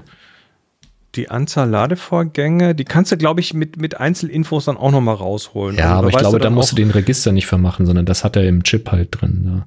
Das ist ja schon verrückt. Lustig lustig. Na gut, also. Genau, also das ist übrigens hier, Burkhardt hat auch noch eine interessante äh, Info. Und zwar bei den Canon-Akkus gibt es ja noch den Trick mit der Batterieabdeckung. Da hast du ja so einen gelben äh, Plasteteil, den du hinten auf die Batterie drauf machst, wenn du sie nicht verwendest. Und da ist tatsächlich ähm, so ein kleines Batteriesymbol ausgestanzt. Und wenn du die so rum rauf machst, dann siehst du das Blaue. Und wenn du so rum rauf machst, siehst du das Graue. Durch das kleine Batteriesymbol. Also kann man auch verwenden als Markierung für äh, voll oder nicht voll. Hast du auch, ne? Wie geil ist das denn? Hast gerade was Neues gelernt. Zeig uns das mal kurz in die Kamera. Das ist ja ein Batteriesymbol. So, jetzt habe ich das in die eine Richtung drauf geklippt. Ich kurz warten, bis es scharf stellt. Da sieht man das Batteriesymbol. Das war mir nie aufgefallen, dass das ein Batteriesymbol ist, weil das auf einer Ebene ist mit den beiden Aussparungen an den Seiten. Äh, aber das so, ist ein Batteriesymbol. Das mal um 180 Grad. Und da ist jetzt halt schwarz. Und jetzt klippe ich das andersrum drauf. Und dann scheint der jetzt blaue Teil von dem Akku drüber. Warum scheint das, das durch? Weil die Rückseite von dem Akku eben so einen blauen Aufkleber drauf hat. Genau. Und das ist tatsächlich wohl auch dafür gedacht. Da würde ich hm, ja im Leben nicht drauf gelernt. achten, wenn ich da. Okay, aber ist auch Kann eine Option. Auch, so machen, ja. auch eine Option. In der Regel ja, ist es bei mir halt so, dass ich dann ja eher hektisch bin, wenn ich das schnell wechseln muss. Genau. Bernd hat sich einen Akkuhalter gedruckt.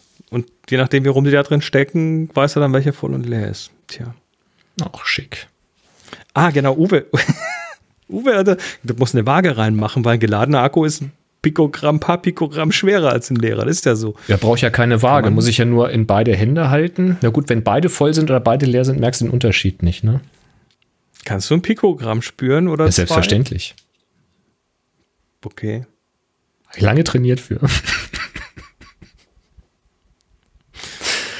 Ach, herrlich. Ja. Ja, haben wir doch schon. Das ist doch ein schöner Ausschweif gewesen. Da haben wir gleich mehrere Möglichkeiten, ähm, wie wir volle und leere Akkus voneinander unterscheiden können. Früher hat man an diese 9 Volt Blöcke immer einfach mal die Zunge gehalten. Bzz. Ja, geht das bei denen auch noch, aber ich traue mich nicht. Weiß nicht, da ist ich ein bisschen mehr Zucht drauf. Da dran rumzuschlecken. ich schleck doch nicht an meinen Akkus rum. Wer bin ich denn? Wie viel, wie viel Volt haben die überhaupt? Weißt du das? Drei. Steht das drauf? Dreieinhalb? Ja, dann, dann, dann tut das auch nicht Aber ja, die Volt sind nicht entscheidend, mein Freund. Doch, beim Schmerz schon. Sieben. 7,2 Volt sind das. Ja, das pritzelt ein bisschen. Ähm, egal. Ähm, ich habe einen Podcast-Tipp mitgebracht. Beziehungsweise nicht ich habe den mitgebracht, sondern Tobias hat den mitgebracht. Es gibt einen, ähm, da ist er, einen äh, Podcast A Problem Squared mit Matt Parker. Matt Parker ist ein Mathematiker, aber ein YouTuber, der ist auch Comedian, der hat so eine Mathe-Show irgendwie und hat da so sehr nerdigen Humor und der macht eben auch einen Podcast, A mhm. Problem Squared. Und, ähm, und mit Becky Hill zusammen. Die ist auch Comedian, aber nicht Mathematikerin. Und das ist so, also so, es ist nerdig, aber es ist klasse, schön anzuhören. Und was äh, die gemacht haben in der aktuellen Folge, in der Folge 31, ist, sie haben über Seitenverhältnisse gesprochen. Von Fotos. Also Seiten, Seitenverhältnisse von Devices, von Fotos, von Film und wie sich, wie sich die Seitenverhältnisse, die so heute ähm, im Film oder auch im Fernsehen auch und so weiter üblich sind, wie die so zustande gekommen sind, die Geschichte und mhm. haben sich da jemand eingeladen, der ihnen das erklärt. Und ich habe da ja schon, da haben wir hier auch schon mal drüber geredet und ich dachte, ich dachte immer, ich kenne das schon alles und habe es mir trotzdem angehört und es ist tatsächlich äh, sehr unterhaltsam und vor allem auch, da waren nochmal neue, neue Gedanken und Ideen drin, die ich total spannend fand.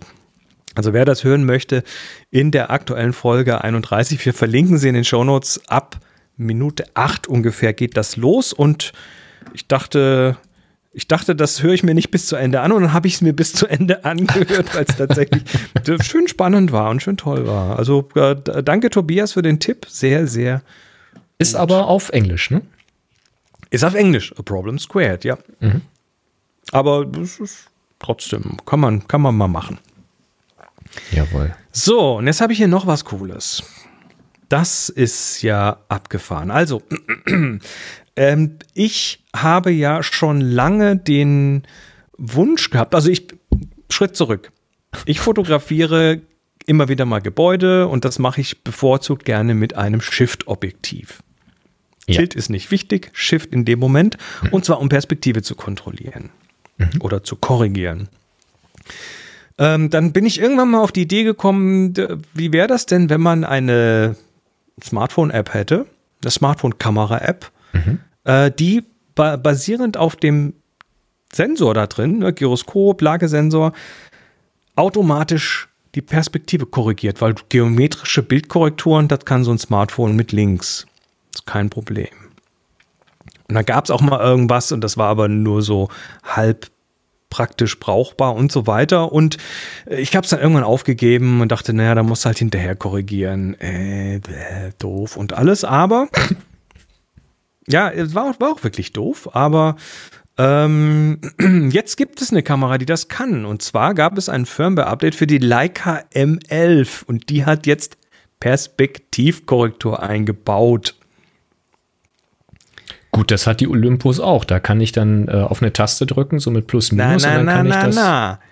Die macht das live. Die macht okay. das direkt. Also und das, was zwar, du gesagt hast über Gyroskop und äh, Lagesensor. Wie auch immer sie es genau tut, ich vermute, da muss auch, glaube ich, mit Live-View arbeiten. Ich vermute, ja, dass die da auch noch äh, im Sucher funktioniert das nicht im, im Dingens hier. Naja, sie, sie, sie korrigiert es ja auch. Den werden wir gleich mal angucken, Messsucher, weil das ist sagen. tatsächlich ist tatsächlich, ähm, ist tatsächlich, äh, äh, warte mal, ich muss hier mal ganz Du hast einen Einspieler, gucken. okay. Ich habe einen Einspieler. Ähm, und zwar habe ich einen Einspieler von Alex. Der hat uns das nämlich mal kurz demonstriert. So, mal sehen, ob das mit der Perspektivkorrektur funktioniert. Man sieht hier das weiße Rechteck, das sich aufgrund des Lagesensors der Kamera ändert bis zu einem bestimmten Winkel. Und wenn ich jetzt eine Aufnahme mache, wird das Bild korrigiert. Im Raubild sieht man noch nichts. Lightroom würde angeblich die Korrekturen schon übernehmen. Capture One macht das nicht, aber das äh, gleichzeitig aufgenommene JPEG zeigt die Korrektur. Da die Korrektur mit einem Lagesensor funktioniert, kann man natürlich auch andere Objektive verwenden. Hier zum Beispiel ein 20 mm Nikon Objektiv mit einem Adapter an der M11. Man sieht auch hier den Rahmen, der jetzt fast das ganze Bild ausfüllt. Ich halte die Kamera jetzt bewusst schief. Das RAW ist schief, das JPEG ist wieder gerade. Wenn man bei dieser kurzen Brennweite äh, mit dem Winkel übertreibt, äh, dann wird auch das JPEG noch ein bisschen schief. Tja. Wow. Also ich erkläre noch mal ganz kurz, was wir da gesehen haben. Also du hast quasi in dem Live-View einen weißen Rahmen, der dann das Subjekt oder das Haus oder was auch immer so ein bisschen einrahmt und ähm, der, wenn man jetzt die Kamera bewegt, also kippt, dann wird der Rahmen halt geometrisch verformt, dass man ungefähr sieht, was das Ding tun wird. Und ähm, hinterher wird dann eben im JPEG oder wahrscheinlich über Metadaten dann auch mit Lightroom, das hat er halt nicht testen können, äh, wird dann das, wird dann die, die Geometrie gerade gezogen. Es ist nicht immer 100 Prozent. Ich vermute auch, dass das dann mit, mit ja, in Extremfällen halt tatsächlich nicht so super geht.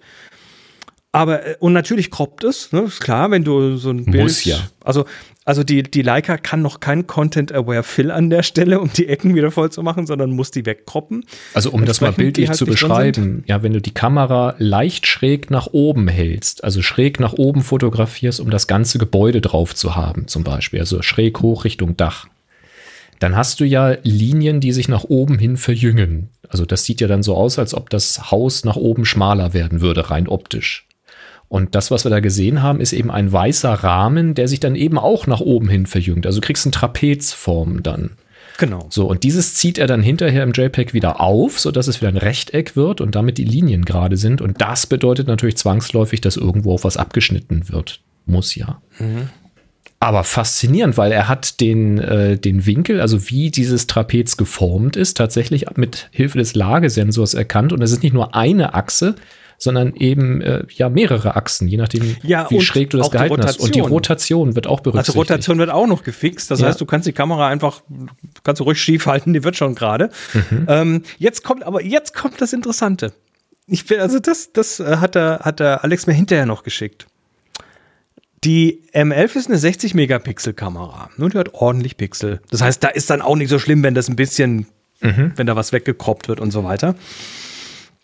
Die JPEGs haben hinterher aber auch wieder diese 60 Megapixel. Ah, okay. Die werden aufgepustet auf 60 Megapixel da und da wird teilweise schon hm. ordentlich was weggekroppt. Also ich sag mal, da fallen mal locker irgendwie 20, 30 Prozent weg von so einem Bild, wenn du die Kamera entsprechend äh, kippst. Das ist spannend, okay. Und das Ob's wird da einen technischen Hintergrund dafür gibt oder ist das einfach nur wie gesagt, die JPEGs, ne? Wenn du nachher ein RAW hast, das dir dann Lightroom irgendwie gerade zieht, dann. Dann musst du eh selber croppen. Ja. Eben. Beim JPEG ja. ist ja interessant. Ich meine, es hätte jetzt auch niemanden gestört, wenn du dann nur 40 oder 30 Megapixel je nach äh, Crop. Und, und Alex schreibt hier gerade noch, ähm, es funktioniert nicht in der Schwerelosigkeit. Weil ja. dann der Lagesensor nicht funktioniert. Ja. Genau. Und es kann keine kleineren Bilder bei Leica geben. also irgendeinen Grund muss das ja haben, dass das ähm, da so, ähm, dass das so ist. Aber ich vermute, dass äh, da, da passiert halt nicht viel, weil das eh schon so viele Pixel sind. Das wirst du hinterher vermutlich. Ja, und beim JPEG wahrscheinlich sowieso egal, wenn man mal ehrlich ist. Also.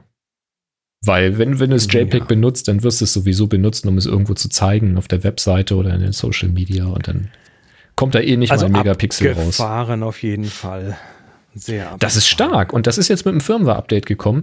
Äh, ich muss ja sagen, genau. Leica scheint sich da langsam ein bisschen, äh, ja, also zum Mausern ist jetzt der falsche Begriff, aber die, die gehen jetzt schon äh, da hier mit einem großen Schritt in Richtung digitale äh, Bildkorrektur mhm. und Bildbearbeitung auf einer Leica. Das war sonst mhm. ja überhaupt nicht so die Domäne, ne? sondern Leica hast du ja genommen, ich sag mal in großen Anführungszeichen, für die ehrliche Fotografie, für das Manuelle, für das Reduzierte. Das war immer so das Stichwort. Und jetzt kommen die hier mit sowas raus? Wow. Tja. Ja, äh, das Nicht ist, das ist, ja, vor allem, ich meine, dass, dass, dass, dass so Kameras den, den Lagesensor integrieren, das kennen wir spätestens bei den, spätestens seit den, seit verschiedenen 360-Grad-Kameras, mhm. äh, die halt sphärisch aufnehmen, wo du halt den Horizont immer schön horizontal haben möchtest und das wird dann halt da digital gemacht, weil die Kamera weiß ja, wo unten ist. Und Klar.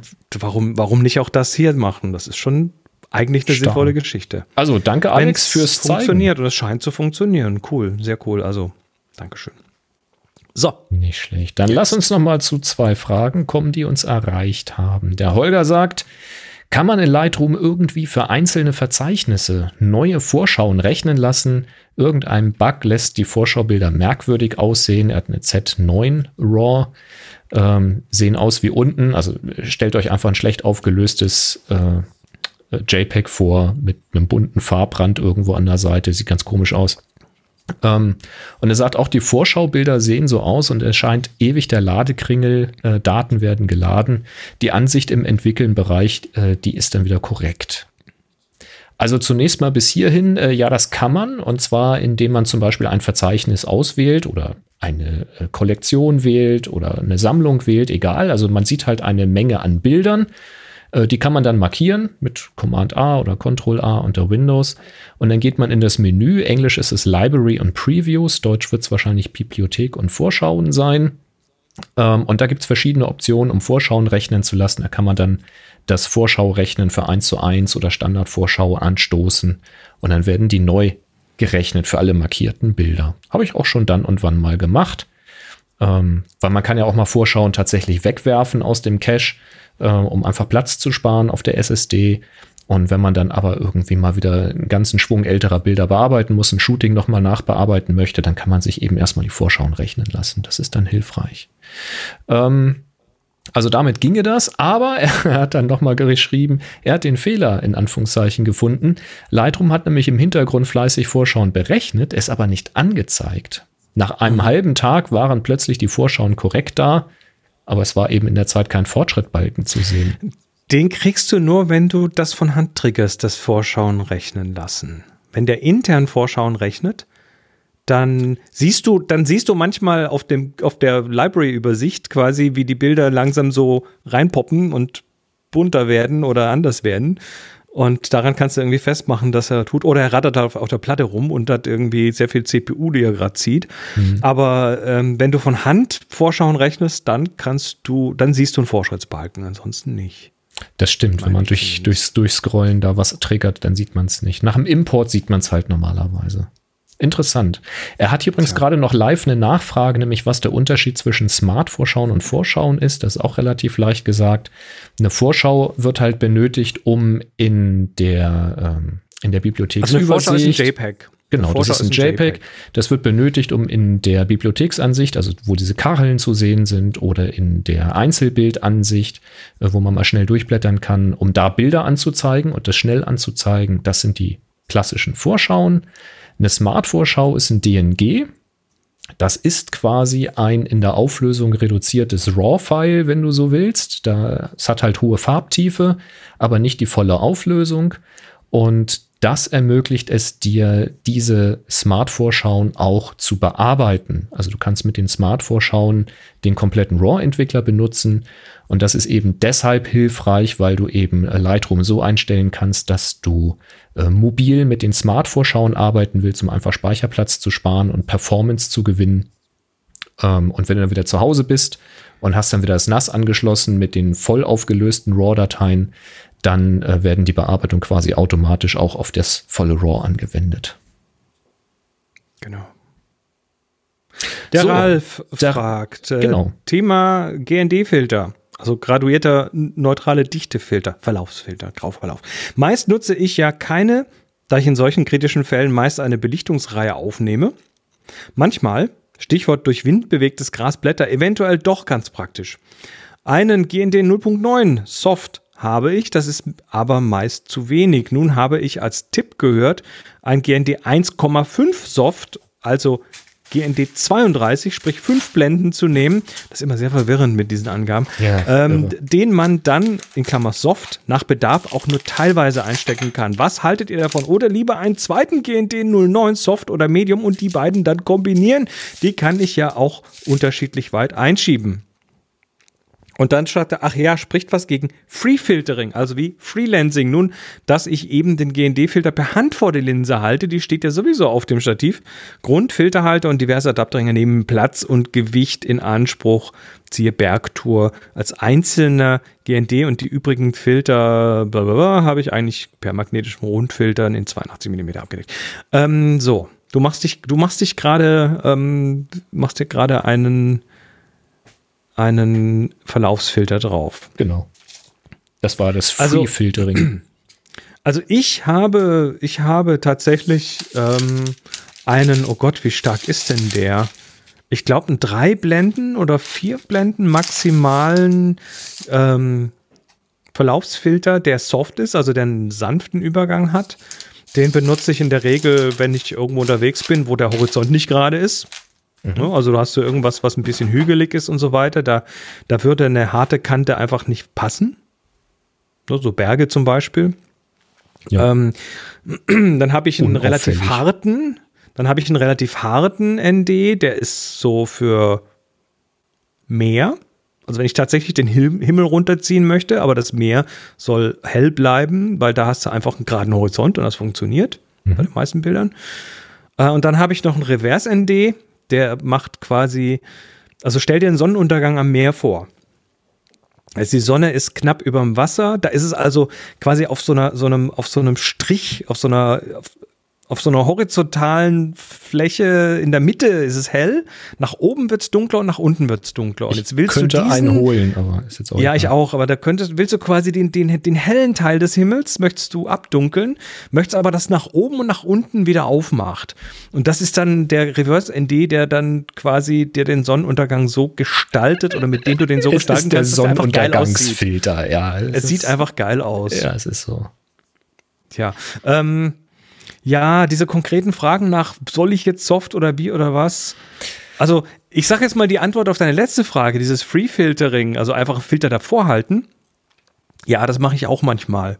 Wenn ich zu faul bin, den Halter drauf zu machen oder so. Absolut, da spricht ähm, auch nichts dagegen. Das, äh, überhaupt spricht es da nichts dagegen. Es gibt einen Einwand, und zwar, wenn man den Filter benutzt, um eben auch längere Belichtungszeiten hinzukriegen. Also auf dem Stativ ist gut und ein bis zwei Sekunden musst du halt dann aufpassen, wenn du den Filter davor hältst, dass du nicht an die Kamera kommst, damit das nicht wackelt. Wenn du jetzt aber schon Belichtungszeiten irgendwie von 10 Sekunden, 30 Sekunden oder eine Minute hast, dann kriegst du auch schnell einen lahmen Arm, wenn du den Filter da vernünftig davor halten willst. Und du willst ja, ja nicht an die Kamera kommen, weil dann wackelst du. Das kann dann naja, das Gegenargument ja so sein. Vorhalten, ne? Ja, aber wenn es jetzt, wenn es darum geht, jetzt, äh, also wie in deinem Beispiel jetzt den Sonnenuntergang äh, ein bisschen runterzuziehen und du hast so ein Reverse-ND oder sowas, den kannst du auch mal von Hand davor platzieren, weil die Aufnahme ist ja in der 250. dann erledigt oder so. Also das geht ja. dann schon. Und äh, das andere, da würde ich jetzt äh, wahrscheinlich genau wie du sagen, das kann ich nicht beantworten. Natürlich kannst du zwei Filter kombinieren, in den Scheiben hintereinander schieben und du kannst die Position anpassen und das miteinander kombinieren. Ja, probier es aus. Ähm, ja, also ich, ich mag, ich mag auch nicht so viel rumschleppen und gerade bei Bergtouren kannst du oft halt ein ND, also ein, ein Verlaufsfilter gar nicht benutzen, weil da ist der Himmel V-förmig und weil die Berge halt, halt Berge, ne? Ja. Das ist, ist, halt ist halt irgendwie geht schlecht, weil dann hast du irgendwie den Himmel bis nach unten schön dunkel und hast du dunkle Bergspitzen und so. Ja, wobei wenn es wieder soft ist, ja, meine Güte, das ist dann vom Look her, dann hast du halt dunklere Bergspitzen oben. Das kann ja aber auch durchaus gewollt sein vom Look her. Also ich denke, mit so einem Softfilter als zweiten macht man nicht viel falsch. Den kannst du einzeln benutzen, den kannst du als Kombination noch oben drüber schieben. Ähm, du kannst die gegeneinander verschieben, um den Übergang da so ein bisschen zu beeinflussen. Aber pff, kannst natürlich auch einfach einen zweiten Filter nehmen, der einfach ein bisschen kräftiger ist. Und dann halt situationsabhängig ja. den einen oder den anderen nehmen. Das ist wahrscheinlich einfacher, als immer mit zweien zu hantieren. Würde jetzt so aus. Also ich aus meiner Faulheit würde wahrscheinlich lieber zwei Filter nehmen. Uwe hat wieder einen Tipp, nimm noch einen Glasschneider mit. Ein Glasschneider? Ach, die, die, die Bergspitze die rausschneiden. von den Bergen so, so ne?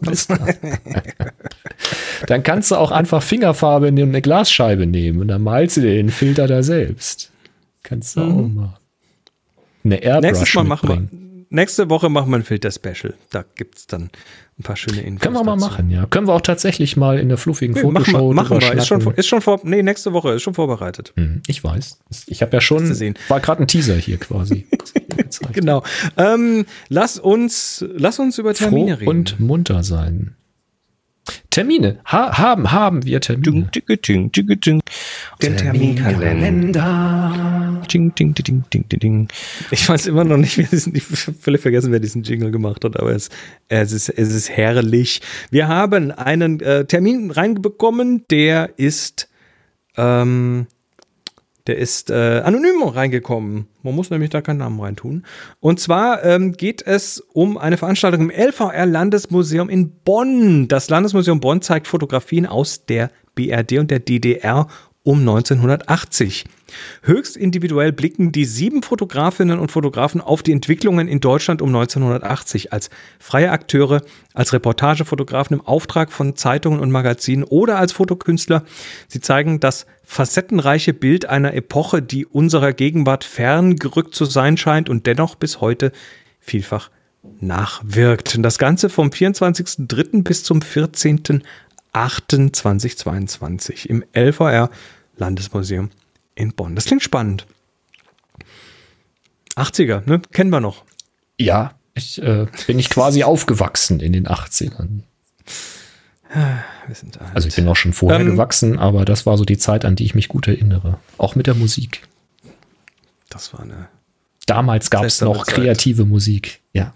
Damals war die Musik noch gut. Ich will nicht sagen, dass sie es gab sehr gute Musik in den 80ern, aber ich sage auf jeden Fall, sie war sehr kreativ. Also ich glaube, so abwechslungsreiche Musik haben wir bis heute nicht mehr gehört. Glaubst du?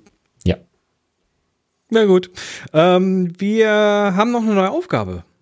Es gibt eine neue Ach so, Aufgabe. war das schon nur der eine Termin? Okay, dann äh, kommen war nur ein Termin heute. Dann kommen also wir wer, wer Termine reinwerfen möchte, der darf das natürlich gerne tun. Und zwar auf happyshooting.de slash Terminkalender. Da findet ihr nicht nur die reingegebenen Termine. Wir haben, ich habe mal geschaut, so über die Lebenszeit dieses Terminkalenderprojektes haben wir über 200 Termine schon da drin gehabt.